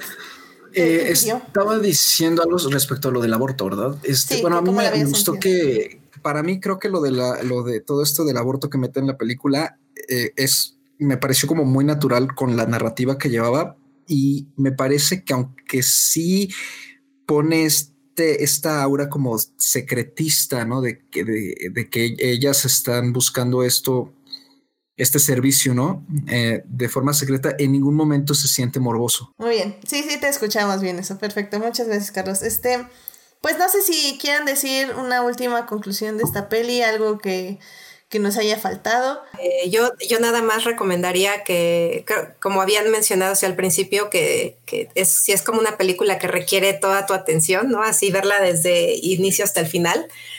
Y no, no, sé ustedes, pero a mí el, el, final así me parece de lo más maravilloso que hay. O Qué bueno que hablaste del final, porque iba a decirlo.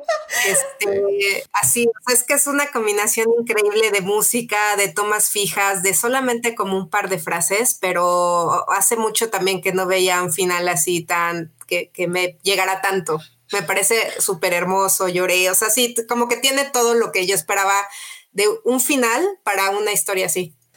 Yo siempre he dicho que odio este tipo de finales porque me dejan llorando y uno no puede seguir llorando en los créditos. O sea, en los Son los mejores. Prenden la luz y te tienes que quitar las lágrimas. Yo ya, soy, famosa por eso, ya no me importa. O sea, ya, ya pasé. Ya no puedes leer los créditos porque no te dejan las lágrimas. Sí, yo, yo, ya superé la pena de que enciendan las luces y todos se levanten y yo esté así moqueando, llorando. O sea, ya, como siempre me pasa. de hecho, yo también. La verdad a mí no me pasa seguido. Eh, llorar sí, pero no llorar al final de los créditos. Entonces es como... Esta peli, o sea, sí... No puedo. O sea, me acuerdo que, la, vi, la vi por tercera vez aquí en casa y este... Y mi papá no quería, al siguiente día le dije, ¿qué tal te pareció la peli? Y dice, no, todavía no puedo hablar de ella. no, no puedo. y le digo, yo sé, yo tampoco. Pero, o sea, al final... estuve yo tres meses. sí, básicamente han sido... Creo que la estoy viendo una vez por mes. sí, al final, o sea... Eh, no sé, no, ni, ni siquiera quiero decirlo, este, véanlo. Eh, no, hay, no hay palabras, o sea, creo que una peli con temática no similar, pero parecida, este, por el género, como dice Monse, intentó hacerlo y yo sé que a muchos les llegó mucho y que también lloraron, pero sinceramente en esa peli, sí, estoy hablando de Call Me By Your Name. Call Me By Your Name. sí. Ay, es que ese final está devastador también. Personalmente no, no, lo entendí. Yo también me acordé del final de La La Land. También. ¿Qué cosa? También. Ni La La Land ni Call Me By Your Name. de hecho, yo llegué a editar ese, ese final de Call Me By Your Name, pero en vez de ponerle la música de Sufjan, le puse el tema de Avengers. y dije, así estoy después de Endgame. Dale. Sí, amigos. No sé si necesito amigos. y es que, bueno, y es que, o sea, por ejemplo, a mí lo que se me hace poderoso de este final y no de Call Me By Your Name, o sea, Call Me By Your Name es como una, el final es como una reflexión de lo que ha pasado, pero desde que, de que está viviendo su propia depresión en ese momento. a mí lo que se me hace muy efectivo de, de retrato es, es que básicamente volvemos a vivir la película viendo a Eloís, escuchando esa música, eh, Vivaldi. Eh, y, y a la friega, es volver a ver la película, pero rápido, y rompiéndote el corazón. Pues es que eh, funcionan, como tú lo dijiste, ¿no? O sea, el, el, el, la chica, este, a través del recuerdo, ¿no? Justamente por eso tiene esa como elipsis. Mientras que el de Call Me By Your Name es más bien un, una ruptura de esas ilusiones, ¿no? Y, por, y, y aparte de que es un primer romance, es el primer, el primer gran romance de Helio, ¿no? Este, y es una ruptura eh, eh, como en la que tiene que aceptar, ¿no? Eh, que no, no hay nada más tampoco a, futuro, pero no es lo mismo que estar como recordando, porque él seguía como muy ah, colgado a esas ilusiones, ¿no? Mientras que creo que en la chica, como, como lo dijo Arce y, y Rebeca, ¿no? El, que tuvieron que tomar esa decisión de que pues así tenían que ser las cosas y pues ya va, y no después de esos días, pues ya cada quien, entonces no viven colgadas de esa ilusión, pero sin embargo cuando hay algo que evoca, creo, creo que sí funcionan en canales diferentes, aunque las visualmente parezcan similares las escenas. Sí, completamente de acuerdo. Pero sí, o sea, eh, a ver, sí. yo quería puntualizar un poquito de este, creo que no han mencionado que creo que trasciende eh, la, la, obra, el romance de, de Celine y de Adele. Eh, creo que le da otro, otro nivel el hecho de que Celine haya escrito ese papel para, para Adele, eh, que, esa, que Adele misma haya descrito su relación con Celine como, como algo sanador, como algo reparador y como algo que también tuvo un final, como algo que, este, un romance que, que terminó, pero pero que continuaron trabajando juntas, continuaron amándose, pero de una de otra manera, ¿no? Este, no romántica, este, ver a Adele a través de esta cam, a través de la, e, e, es, son ellas.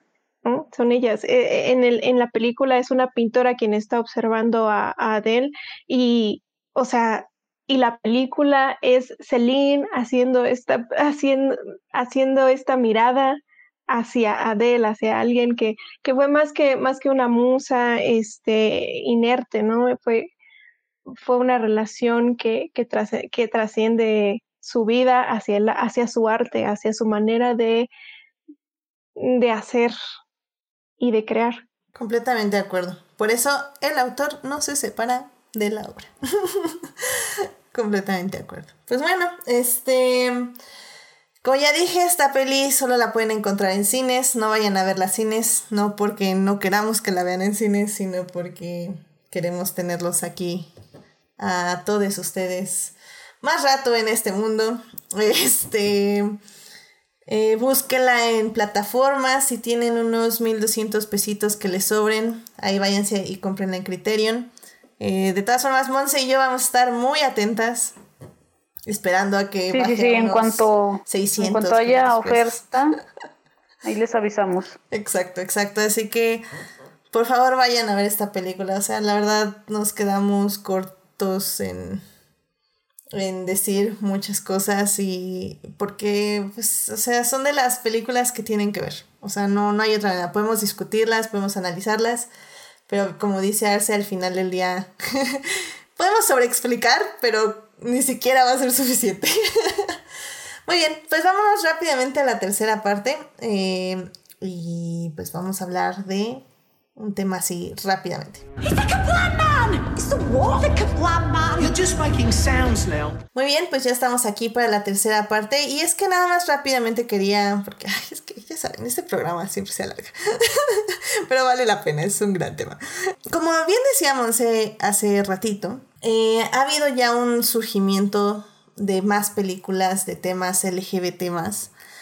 Em, mi pregunta aquí para ustedes, Podemos empezar a dividir estas películas en A, películas con temas aleccionadores didácticos, didácticos, y B, películas que simplemente tienen personajes LGBT más como protagonistas.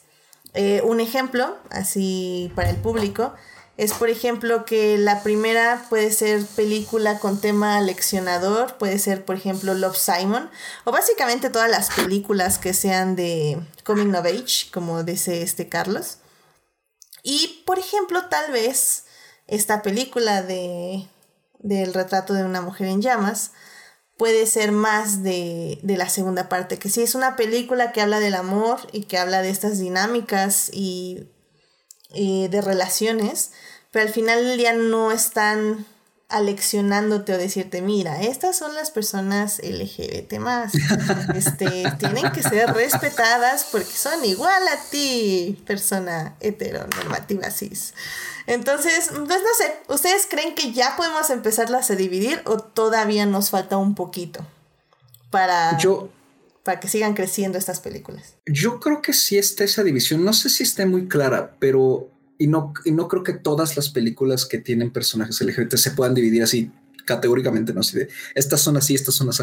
Creo que, depende también del enfoque, ¿no? O sea, a lo mejor es un personaje LGBT que es muy secundario, o sea, entonces ahí, ahí, creo que no tiene, no, no, no, no iría tanto por ahí, pero cuando creo que los protagonistas y la historia sí tiene ese punto, pero se hace de esa manera, este, como dices, medio condescendiente, pues creo que creo que el espectador se, eh, se puede dar cuenta, ¿no? Y más cuando, cuando, es, cuando has visto una, una, variedad fuerte de películas este, relacionadas con el, con el tema, cuando te están tratando o te das cuenta que a la audiencia le están tratando como de, como tú dijiste, explicar las cosas, por así decirlo, y la otra es cuando, cuando no lo hacen.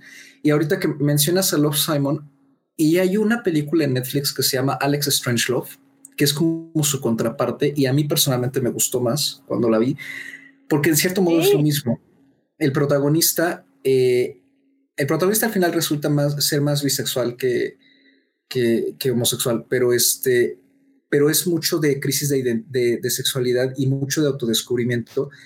Y a mí me pareció que aunque los personajes son quizá un poquito demasiado excéntricos, mucho más que en Love Simon, en ningún momento yo sentí que la película a mí me estuviera tratando de justamente lo que acabas de decir, ¿no? De, mira, hay gente que es así, ¿no? Y hay gente que es así, y hay gente que es así. O sea, no sentí ese tono aleccionador y condescendiente que Love Simon sí tiene. Love Simon se siente muy sanitizada hasta en su aspecto visual.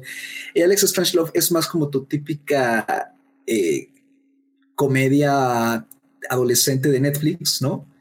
Eh, pero tiene mucha más personalidad y creo que lo hace todo con más naturalidad y al final eso es mucho más interesante. De hecho, me parece que el conflicto de Alex es muchísimo más, eh, no sé, está mucho más desarrollado y más trabajado que en el de Simon, ¿no? Digo, es, es, una este, opinión, pero me recordó más a eso porque creo que sí comparar, por ejemplo, los Simon y, y la chica en llamas eh, digo, son totalmente diferentes, pero como que sí me, me acordé más de eso porque están como incluso temáticamente es lo mismo, ¿no? Claro. O sea, historias de secundaria y así. Mm, mm, yo pongo en duda que sea útil separarlas en... Estas son películas didácticas que te ayudan a entender otros y este y estas son películas normales, ¿no?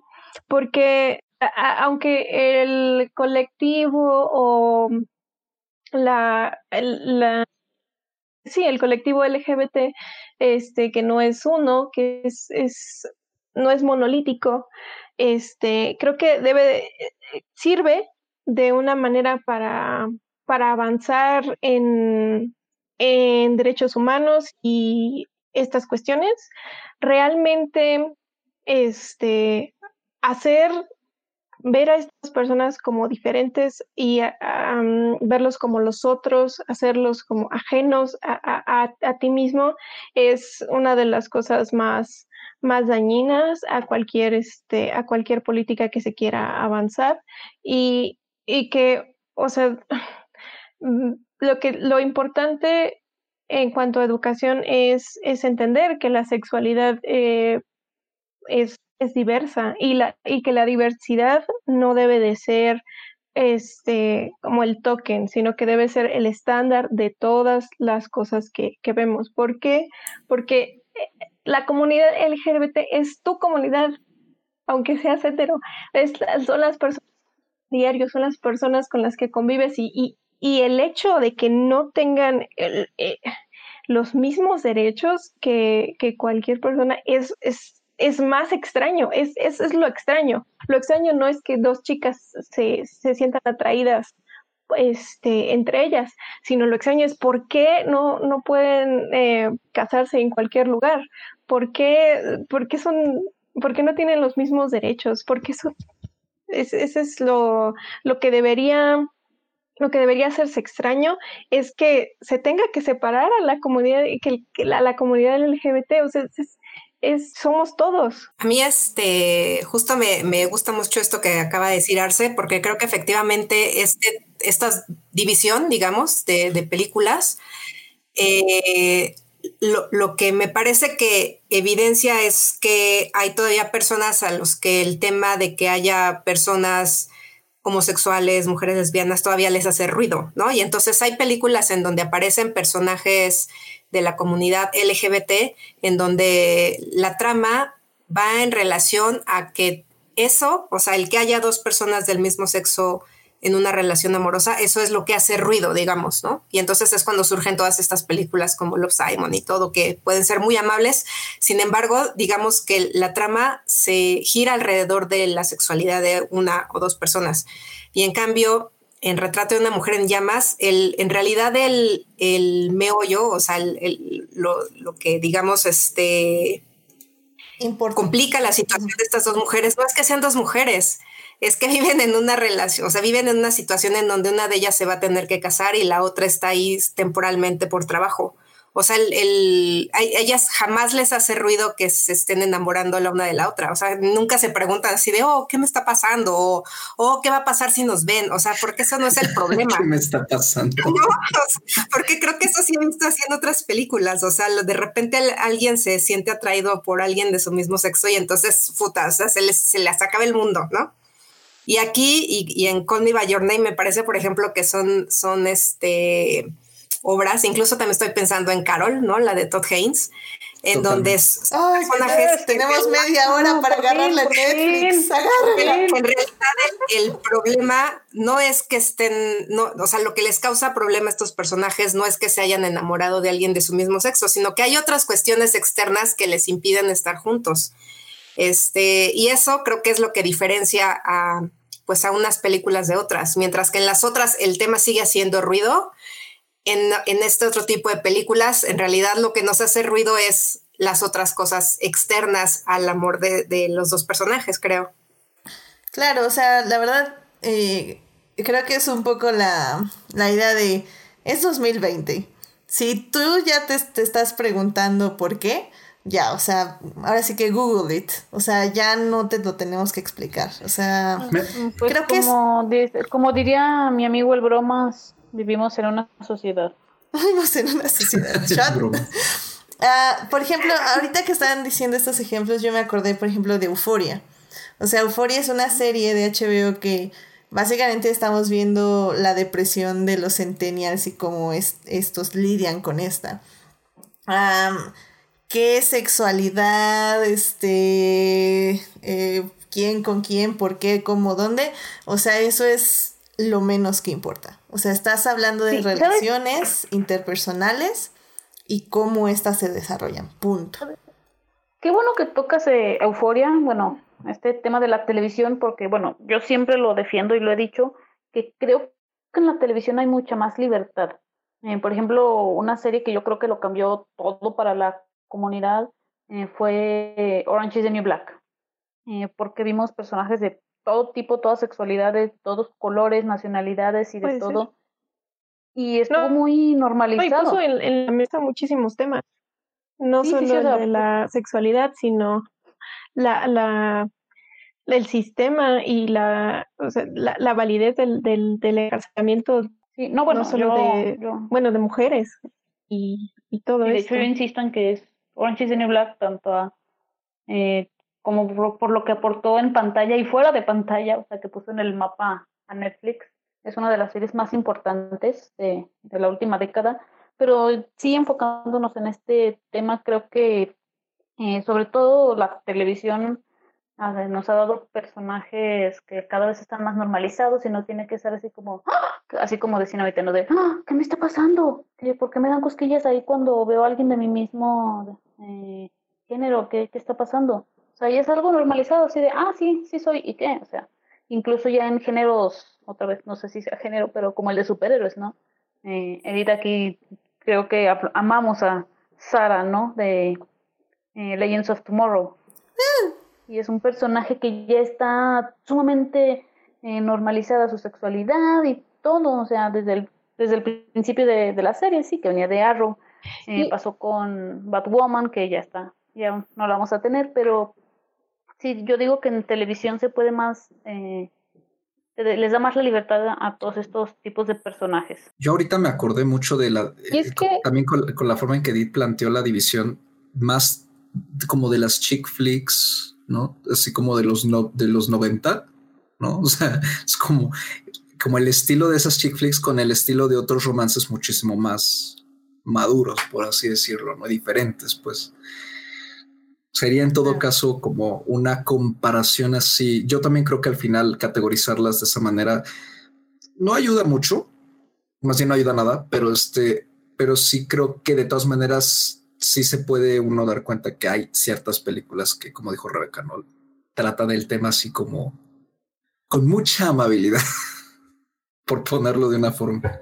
Eh, bueno, lo que yo iba a decir es que, que, puede ser hasta dañino eh, normalizar el sufrimiento de, de, las parejas LGBT y, eh, normalizar la, la, las hetero. creo que debe ser lo con, en este punto creo que debe ser al contrario y, y, es un poco como el racismo, que no, solo se, no se debe ser racista, sino se, se tiene que ser antirracista. Entonces tienes que ser anti-homofóbico y pro estándar de, de, la sociedad. Entonces, no sé, no sé por qué se tendría que explicar que hay diversidad, no sé por qué un, un niño debe sentirse mal de querer ser diferente en cualquier aspecto, no sé por qué una niña se debe sentir mal de que, de que se sienta atraer a personas como ella, no sé por qué la comunidad, bueno, este, las personas diversas tengan que sufrir por su diversidad. Creo que se deben normalizar las, las relaciones satisfactorias diversas. Sí, creo que, digo, para ya cerrar casi, o sea, al final del día, como decía Carlos, no es que ya no pueda haber películas coming, coming of age de, de personas LGBT, sino que más bien es cómo las tenemos que hacer y cómo cómo las tenemos que contar, o sea, hacia qué público va, o sea, ya, ya no debería justamente ir a explicarle a la gente por qué tienen que ser buenas con, con su prójimo, sino que ya más bien estamos contando experiencias de vida y estas experiencias se están compartiendo. O sea, creo que, digo, no he visto la de Alex Strangelove, esa, esa peli aún no la he visto, pero, por ejemplo, yo pienso en Moonlight, que que es la gran ganadora del Oscar del 2000. Era para La La Land. No, no era para La La Land. ya sabía, ya sabía.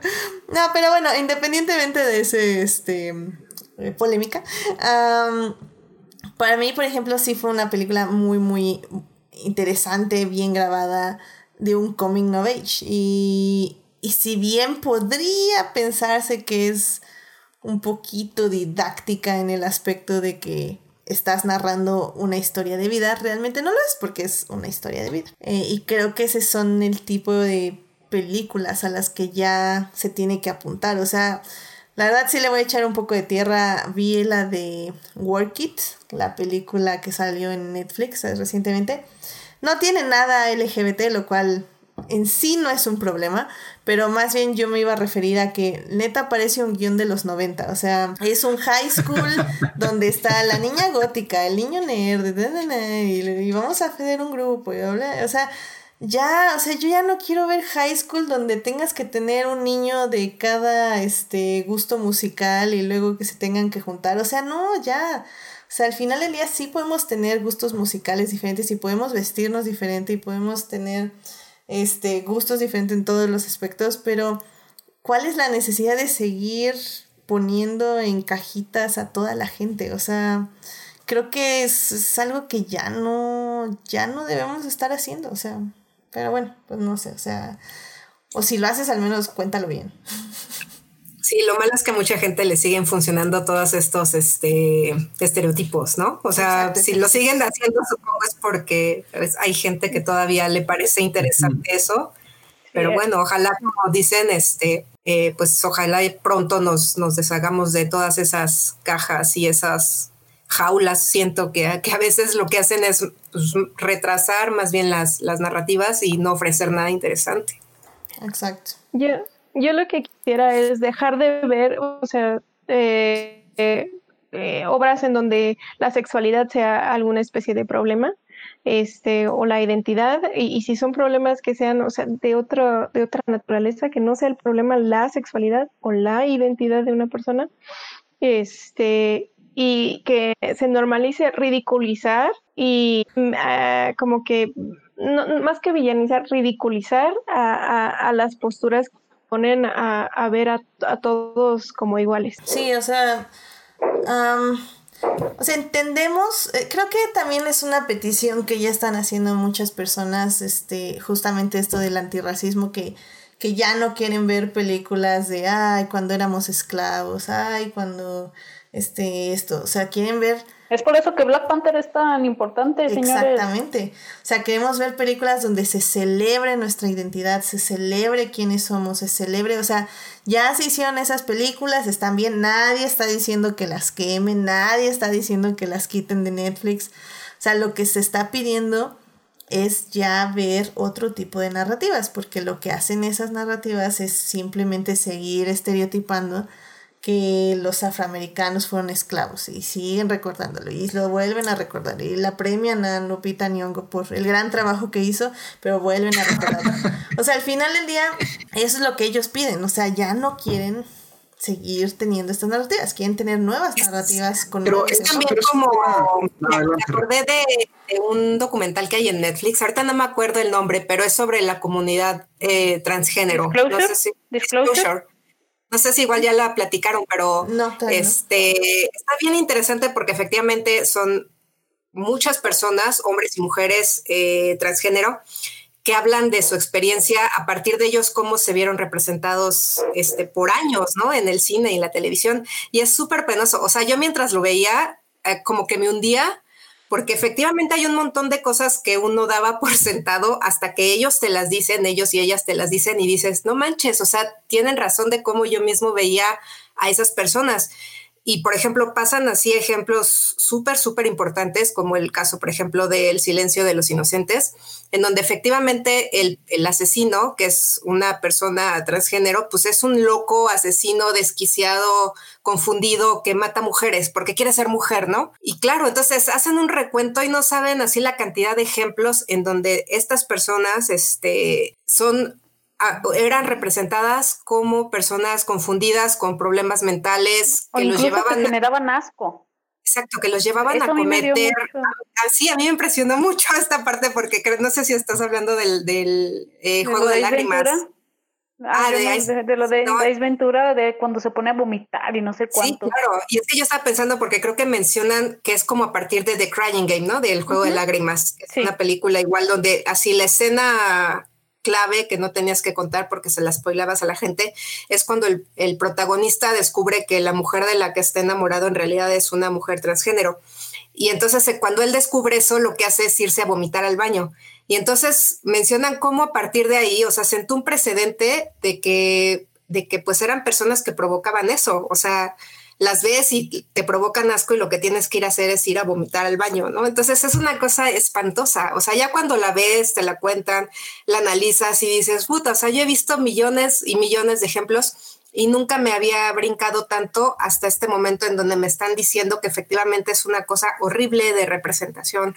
Entonces, sí, lo, los, sufrí muchísimo. Llegó Orange is the New Black. Exacto, yo lo sufrí mucho porque efectivamente hay muchas que yo no me había dado cuenta. O sea, lo, lo tenemos tan normalizado que es, es horrible ya cuando te das cuenta. Claro. Claro. Bueno, pero bueno, yo a lo mejor no voy a ver muy muy quiero ver todo color de rosa, pero creo que más vale darse cuenta tarde que nunca, ¿no? Claro. No, y estoy de acuerdo. sí necesitamos que nos agarren a lo mejor a cachetadas con estos documentales, pero sí mejor darnos cuenta a mantenernos ah, ignorantes. Claro, sí, totalmente. Sí, sí, sí. Y creo que esa es la mejor manera, no con una película leccionadora, sino con testimonios y personas que te están diciendo esto es lo que está pasando y, y así es como yo lo vivo y como yo lo siento y como me está afectando. O sea, por eso también está esta petición de que todas las personas transgénero ya quieren que no se interprete, o sea, que se interpreten personas transgénero por personas transgénero, porque si no... Scarlett Johansson no vas a estar hablando. Scarlett Johansson, árbol. Este, ella... Eh, Espera, se me fue mi idea. Mm, ah, sí, justamente porque eh, que un actor interprete a una mujer trans perpetúa esta idea de que solo te tienes que vestir y disfrazar para ser una mujer. Lo cual, Exacto, que es, que es como un disfraz en realidad. Y, y sí entiendo, ¿eh? entiendo porque dicen, es que son actores, pueden actuar. Y sí, o sea, sí, sí entiendo que puedes ser ese actor y es tu trabajo actuar. Pero el problema ahorita es que es es que en este momento tenemos un problema de visibilización y de concientización. Entonces, ¿cómo puedes ayudar a eso? Pues dándole estos papeles a personas transgénero y no haciéndolos tú heterosis. Y, y, creo que eso es muy importante porque tal vez en un futuro, en una utopía donde ya no existe el género y solo nos preocupe lo transhumano, ya, ya puede, cada quien puede interpretar un árbol, un perro, lo que quieran. Pero en este momento... Claro, cuando todavía esas diferencias se traducen en discriminación, en opresión y todo eso, pues todavía no estamos ahí en, en, donde dices, donde cualquiera puede interpretar de todo. Exactamente. Entonces, sí, esa, esa es la idea. Y bueno, y estamos, también fue una mala comparación porque árboles y perros no son humanos. Estamos hablando de personas humanas que interpretan personas humanas. Pero bueno, Ah, bueno, pues yo creo que con esto ya cerramos esta sección, este, cortita pero importante y, y pues sí, para reflexionar y, y sí hay que checar Disclosure también, yo estoy viendo también una serie, este, Pose, que está también interesante, tiene, tiene sus cosas interesantes y tiene sus cosas porque Ryan Murphy es un problema siempre. Pero, pero bueno.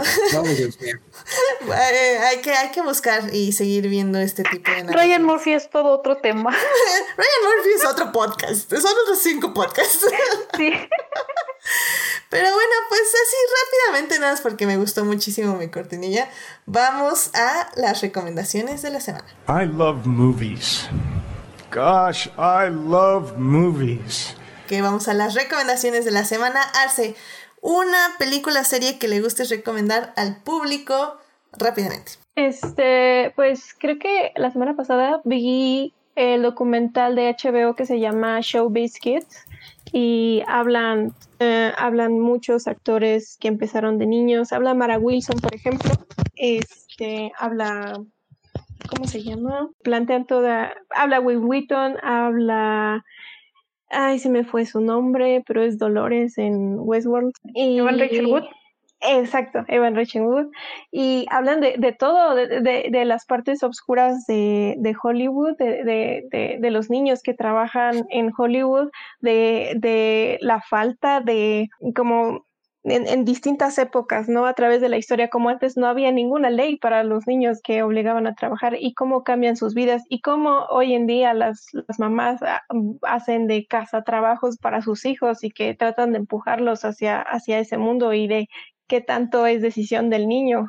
Este es una, una gran, bueno, es un gran, un gran documental y sí, lo recomiendo. Excelente. Dices que HBO. Sí, en HBO. Perfecto. En HBO búsquenlo. Show Biscuits. Eh, sí, así perfecto. Show Biscuits. Muy bien. Eh, Carlos, ¿a ti qué te gustaría recomendarle al público? Eh, me gustaría anti-recomendar primero que nada. anti-recomendar este, cuando, ahí se topen por ahí esta película de Marie Curie con Rosamund Pike llamada Radioactive, evítenla a toda costa por favor, aunque la directora sea, este, se me fue ahorita su nombre, pero aunque sea la directora de Persepolis, evítenla porque la mujer desgraciadamente no tuvo nada que ver con el guion que está horrendo y el guion lo escribió este el guionista de Harry Potter and the Cursed Child, así que eso es más que advertencia suficiente ¿Qué es, eso de Cursed Child? No, ¿qué, no entiendo. Pero bueno, no, sigue, sigue, sigue. Para alejarse de ahí, este está horrenda la película, de verdad. Y tiene un filtro muy raro, como de neblina durante toda la historia, que no, nomás no, se, no, no, no la vean. O sea, verdad es una hora 40 minutos perdida. Pero lo que sí me gustaría muchísimo recomendar este, son, eh, bueno, primero que nada, Normal People. No sé si alguien ya lo habrá recomendado por aquí. Estaría pensando que a lo mejor Mont se lo ha recomendado por aquí. Eh, Creo que sí lo alcancé a recomendar alguna vez. No se ha recomendado todo el catálogo de todas las plataformas. bueno, People en Stars Play, o sea, queremos historias que no sean como el típico cliché en que lo todo lo que mencionó Edith, ¿no? De estereotipos, este, y, que aunque, aunque sea el, típico romance juvenil que trabaje en otras capas y de otras maneras, y, la verdad es que la serie hace una maravilla de eso. ya tiene dos meses que la vi, más dos meses, y, la verdad es que me sigue pegando y la sigo pensando mucho y me ha encantado. Y también me gustaría recomendar a Host, el, el, la peliculita esta británica, ¿no? En medios alternativos, claro, este, de horror filmada mediante Zoom durante la pandemia, que dura una hora, que tampoco ofrece nada nuevo, se parece mucho a Unfriended, pero eh, la verdad es que me, me la pasé bien, me asusté, brinqué tres veces, grité, me puse nervioso y se deja ver, se deja ver bien y tiene un mérito. Los actores, cada actor, este, eh, hizo sus propios efectos especiales en su casa de forma práctica y, se, y funciona muy bien. Entonces, si les gusta el horror cortito, busquen. Excelente, excelente. Host en medios alternativos y Normal People en Stars Play. En Stars Play, excelente. Que la pueden acceder desde Amazon Prime. Perfecto. Muchísimas gracias, Carlos. Monse, ¿una recomendación que gustes darle al público? Ok, eh, bueno, yo iba a recomendar también Host, que de hecho, gracias, Carlos, porque eh, yo sí, yo ya tengo miedo con todas las películas de, terror, porque yo soy muy miedosa y todo me da miedo y ya no sé qué de verdad da miedo y qué no.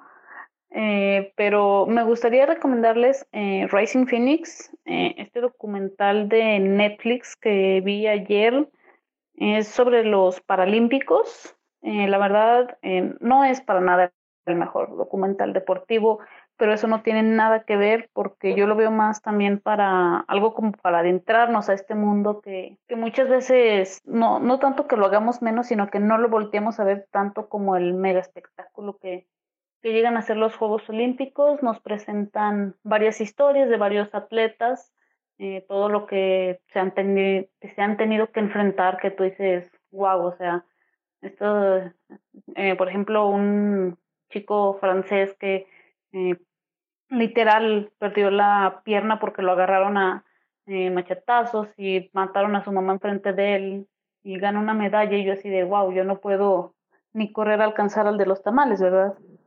Y sí, les digo, la verdad sí está así como muy inspiradora esta historia y sí, también, si les gusta todo esto de los documentales deportivos sí échenle un ojo.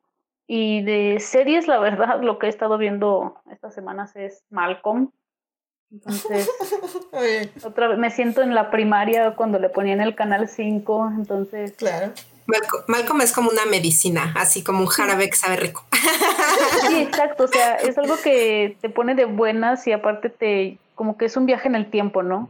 Entonces sí, claro. Si quieren relajarse un rato, ahí está Malcolm en Prime Video. Excelente, sí, ya, ya me dijeron que sí, lo tengo que ver y obviamente si quiero, nunca lo he visto en, en orden, así que un día de estos. ¿Y en inglés o en español, Monse? Es creo que la polémica. Ay, ay, mira, yo lo he estado viendo honestamente salteado. Unos capítulos en inglés, otros en español. Muy bien, muy bien. Es que a veces, a veces, a veces uno luego tiene que hacerle así con ciertas cosas porque como que quieres disfrutar de ambos mundos, ¿no? Entonces, como, Sí, sí, como dijo Hannah Montana, The Best of Both Worlds. En el caso de Malcolm, lo que he visto es como que es como generacional.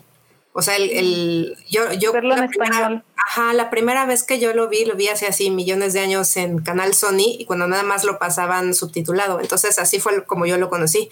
Pero gente que es más joven que yo ya la empezó a ver, creo que en Canal 5 cuando la pasaban doblada. Entonces, eh, o sea, hay, hay gente que no concibe verla en inglés porque siempre la vio en español. Entonces creo que esa es una cosa como Yo generación. siempre la había visto en español, apenas ahora la Sí, estoy yo viendo, digo, algunos capítulos en inglés, pero yo coincido en que como por ahí decían, está mejor en español, lo hice emputada. Muy bien, pues Malcolm en medio en Amazon Prime. Elijan si en español o en inglés. Es su decisión. este, Rebeca, pues a ti qué te gustaría compartir con el público. Este, siguiendo un poco como en el, en el mismo tema de, de todo el programa, este, quería recomendarles una película que está en Netflix. Es una película peruana que se llama Retablo. Eh, tiene como muchas cosas bien interesantes. Para empezar, pues que es de un país donde casi no vemos cine, ¿no? Que es Perú. Eh, además, está, está hablada en quechua, ¿no? Entonces es una cosa como muy, muy interesante visualmente, este, adentrarse en ese mundo y trata sobre un padre y un hijo que se dedican a hacer retablos, que son como unas cosas como unos adornos de madera con figuritas, es una cosa artesanal así increíble y que se hace con distintos propósitos, ¿no? Para iglesias, para conmemorar a, a un- una familia, etcétera. Y ahí entra como, no, no, no voy a echarles a perder porque aquí sí me parece que si, si les cuento cuál es el dilema de toda esta historia es como eh, spoilerla, pero solamente les voy a decir que tiene relación con todo lo que estuvimos hablando en el programa y que es súper, súper interesante cómo se trata un tema de, de diversidad sexual en un ambiente eh, cerrado, como, porque es como una comunidad como indígena en Perú, ¿no? Saben, donde hablan este, otra lengua, este, donde son súper conservadores, donde la religión católica es la que permea todas las actividades de todas las personas que viven ahí. Y no sé, me pareció una cosa bien, bien, bien interesante. Y está está en Netflix. Perfecto, retablo en Netflix. Muy bien, muchísimas gracias por la recomendación para checarla este fin de semana. Em, bueno, finalmente yo les quiero recomendar eh, el día 4 y 5 de septiembre, es decir, este viernes y sábado, va a estar disponible gratis en Film in Latino la película Observar las aves. Eh, esta película fui este, parte del equipo de postproducción. No sé, es, es lo único que me gustó de la pandemia, que todas las películas de las que he sido parte se están saliendo en film latino o en otras este, plataformas y me hace muy feliz. Un poco triste porque justo no están saliendo en salas, pero un poco feliz porque las puedo compartir eh, con ustedes y, pues recomendarlas en una plataforma que es muy amigable y que pueden ver tranquilamente ahí todas las películas que gusten. Y Observar las aves no es una peli sencilla, habla la historia sobre una mujer eh, que básicamente le diagnostican Alzheimer, entonces ella decide hacer un documental, o bueno, más bien grabarse, eh, desde que empieza, desde que la diagnostican y justo cuando empieza a perder pues las habilidades de grabarse ella misma eh, contrata a alguien una directora para que ella la siga grabando hasta que pues se pierda a sí misma no eh, como digo no es una peli fácil eh, pero está muy bien filmada creo que es muy interesante y, y pues es un tema fuerte pero que al final del día nos habla sobre eso sobre identidad que nos hace ser nosotros nosotros y, y cómo nos, nos relacionamos con, con lesotres, ¿no? Entonces, eh, si tienen chance, véanla, observar las aves 4 y 5 de septiembre en Film in Latino. Eh, llévense unos Kleenex, pero va a valer la pena. ahorita me acabas de acordar que mencionaste Netflix y, y Film Latino. Mañana, mañana es primero, ¿verdad? Mañana estrenan en Netflix Parásitos. Así que ah, repítanla cuanto puedan. Y más importante aún, porque Parásitos finalmente ya mucha gente la pudo ver. El documental mexicano de Familia Medianoche, que vio interrumpida su, su, corrida comercial en la Cineteca por la pandemia, va a estar también mañana en Netflix este, a partir de mañana. Entonces, chequenlo porque está bastante padre. Familia Medianoche. No, no tiene la sensación perdón, ¿no tienes la sensación de que Parásitos ganó el Oscar hace 800 años? Sí, ya sé. ya sé.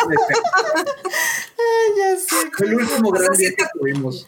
Siento que tiene así millones de años que la vimos y fue este año. O sea, está horrible esto. Ya sé. Ay, pero bueno, Familia Medianoche y Parásitos. Bueno, Parásitos ya sabías, pero Familia Medianoche, ¿verdad, Carlos? Sí, es ah, un documental, no lo dije, es un documental sobre eh, la situación de las ambulancias clandestinas que hay en la Ciudad de México, donde hay 45 ambulancias oficiales para toda la ciudad y pues cientos y cientos de ambulancias clandestinas que sobreviven incluso este más bien que, cuyas eh, crews, cuyos equipos muchas veces son familias enteras que buscan aparte de ofrecer un servicio vivir de ello, pero a veces no pueden y tienen que trabajar gratis. Wow, ok, ok, no, pues sí, a checar la mañana el que está ya el primero de septiembre en Netflix. Perfecto, muchísimas gracias, Carlos. Bueno, pues con esto llegamos al final de este bonito programa. Este, muchísimas gracias a todos los que los que escuchan este programa. Y pues, este, Arce, muchísimas gracias por acompañarnos en esta transmisión. Eh, ¿Dónde te puede encontrar nuestro público? Ah, muchas gracias. Este, a mí me pueden encontrar en Instagram, este, en arroba arcadia-ix. Excelente, muchísimas gracias. Carlos, gracias por venir. ¿Dónde te puede encontrar nuestro público? Me pueden encontrar encerrado en mi casa. Este, ¿A ver, a eso? No, pueden encontrarme en, Twitter, Charles-Rider con Y, y en Instagram eh, como arroba sin spectrum. Y eh, pueden encontrar mi podcast de cine, eh, plano secuencia en Spotify, iTunes Breaker, Google Play y Anchor. Y como dije, me pueden encontrar también encerrado en mi casa. Perfecto, muchísimas gracias. Monse, muchísimas gracias por venir.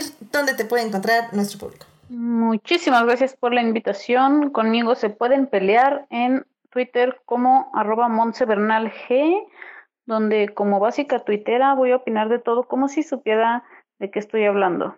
Excelente. Y finalmente, Rebeca, muchísimas gracias por venir aquí al programa. ¿Dónde te puede encontrar nuestro público? Muchas gracias por la invitación. La verdad es que siempre es un gusto venir este, a platicar de cine con ustedes. Y yo estoy en todas las redes sociales como Rebeca JC. Excelente, muchísimas gracias. Eh, a mí me pueden encontrar en HT Idea, donde ya saben, cada vez hablo menos de Star Wars y pues obviamente más de Fórmula 1, porque tenemos Fórmula 1 hasta diciembre. Oh yeah, oh yeah, oh sí, oh sí. Entonces, básicamente es de lo que estoy hablando. Em, muchísimas gracias a quienes nos acompañaron en vivo este programa. Estuvo Julio, se presentó al inicio del programa. Estuvo Sofía Sánchez, Marcela Salgado, Héctor Guerra y estuvo Saúl Vaz, Saúl también ahí en el chat. Muchísimas gracias por acompañarnos. Eh, también muchísimas gracias a Julián García por los magníficos memes como siempre, que ahora yo sé que el tema estuvo muy difícil, así que probablemente no va a haber uno, pero no importa, de todas formas le agradecemos de todo corazón a Julián García. También muchísimas gracias a quienes nos oyen durante la semana en Heartis, Spotify y en iTunes. Este programa estará disponible ahí a partir del miércoles en la mañana, miércoles en la tarde, ya saben, porque tal vez creo que no lo he dicho por en estas despedidas, pero eh, si ponen atención en los posts de los martes, estoy poniendo los crossovers que estoy haciendo y casi siempre el martes si no es que todos los martes, me pueden encontrar ahí en Crónicas del Multiverso, que estamos hablando de películas de Disney, de todas las películas de Disney live action. Así que pásense ahí a echar un, ojo ahí a mi colaboración con Ay, ¿por qué se están haciendo eso? y eso, mira, llevo como creo que ya cinco programas y yo empecé a ir a Crónicas desde los 90. Ellos la están reseñando desde los 60, 50, así que... ah, ah, no, pero, o sea, están hablando todas las animadas. No, de las live action. Ah, pero de las live action todas, no, no, no de las nuevas live action. Pues ya estamos en los 2005, 2007, así que ahí vamos. Ah, ok. Eh, bueno, ok, está bien. y bueno, pues. ¿Vale? No, yo pensé que nada más estaban hablando de las de ahorita. No. Por eso dije, ay no, qué horror, ¿por qué?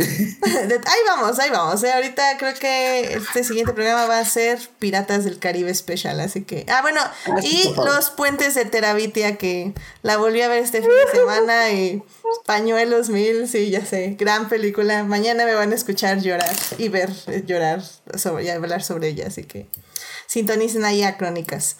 Em, bueno, pues el próximo programa eh, va a depender un poco de... ¿Cómo, de, ¿Cómo lo pongo? Va a depender, el próximo programa va a depender un poco de la eficiencia del sistema de piratería de mundial. ¿Que Mulan qué? Porque Disney, esta es tu última llamada.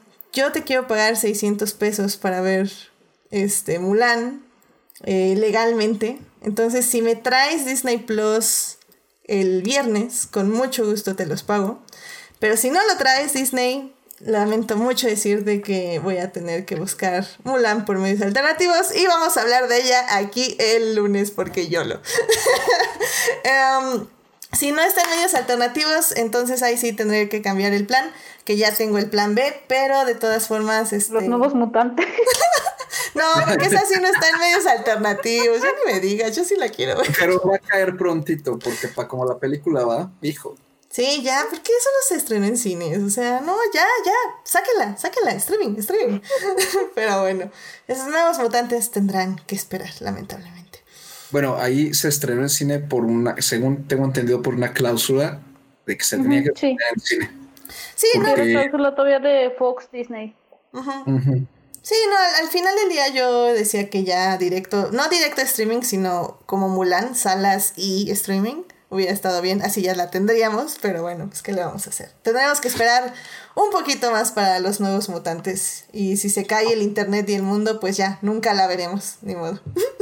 A mí me llama la atención respecto a Mulan, ¿qué va a pasar el viernes? Porque ya salió con que, eh, o sea, es la renta, ¿no? Está, que todo el mundo se ha escandalizado por el precio, este, de 30 dólares, pero en diciembre va, va a estar disponible para, el, para todo Disney Plus, aunque no pagues la renta.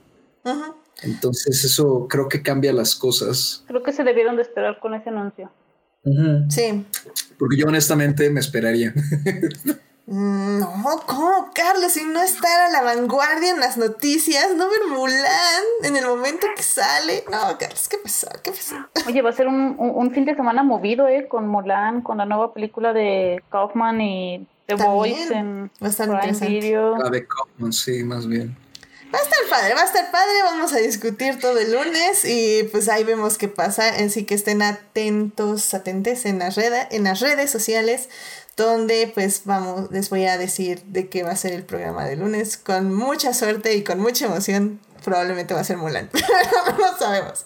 Así que que tengan una linda semana, cuídense mucho, por favor, si salen, usen máscara, eh, eh, digo, usen cubrebocas o máscara también puede ser. Máscara y cubrebocas. El falso, el falso Voy a salir de Batman. Sal de Batman, por favor, por favor, por favor.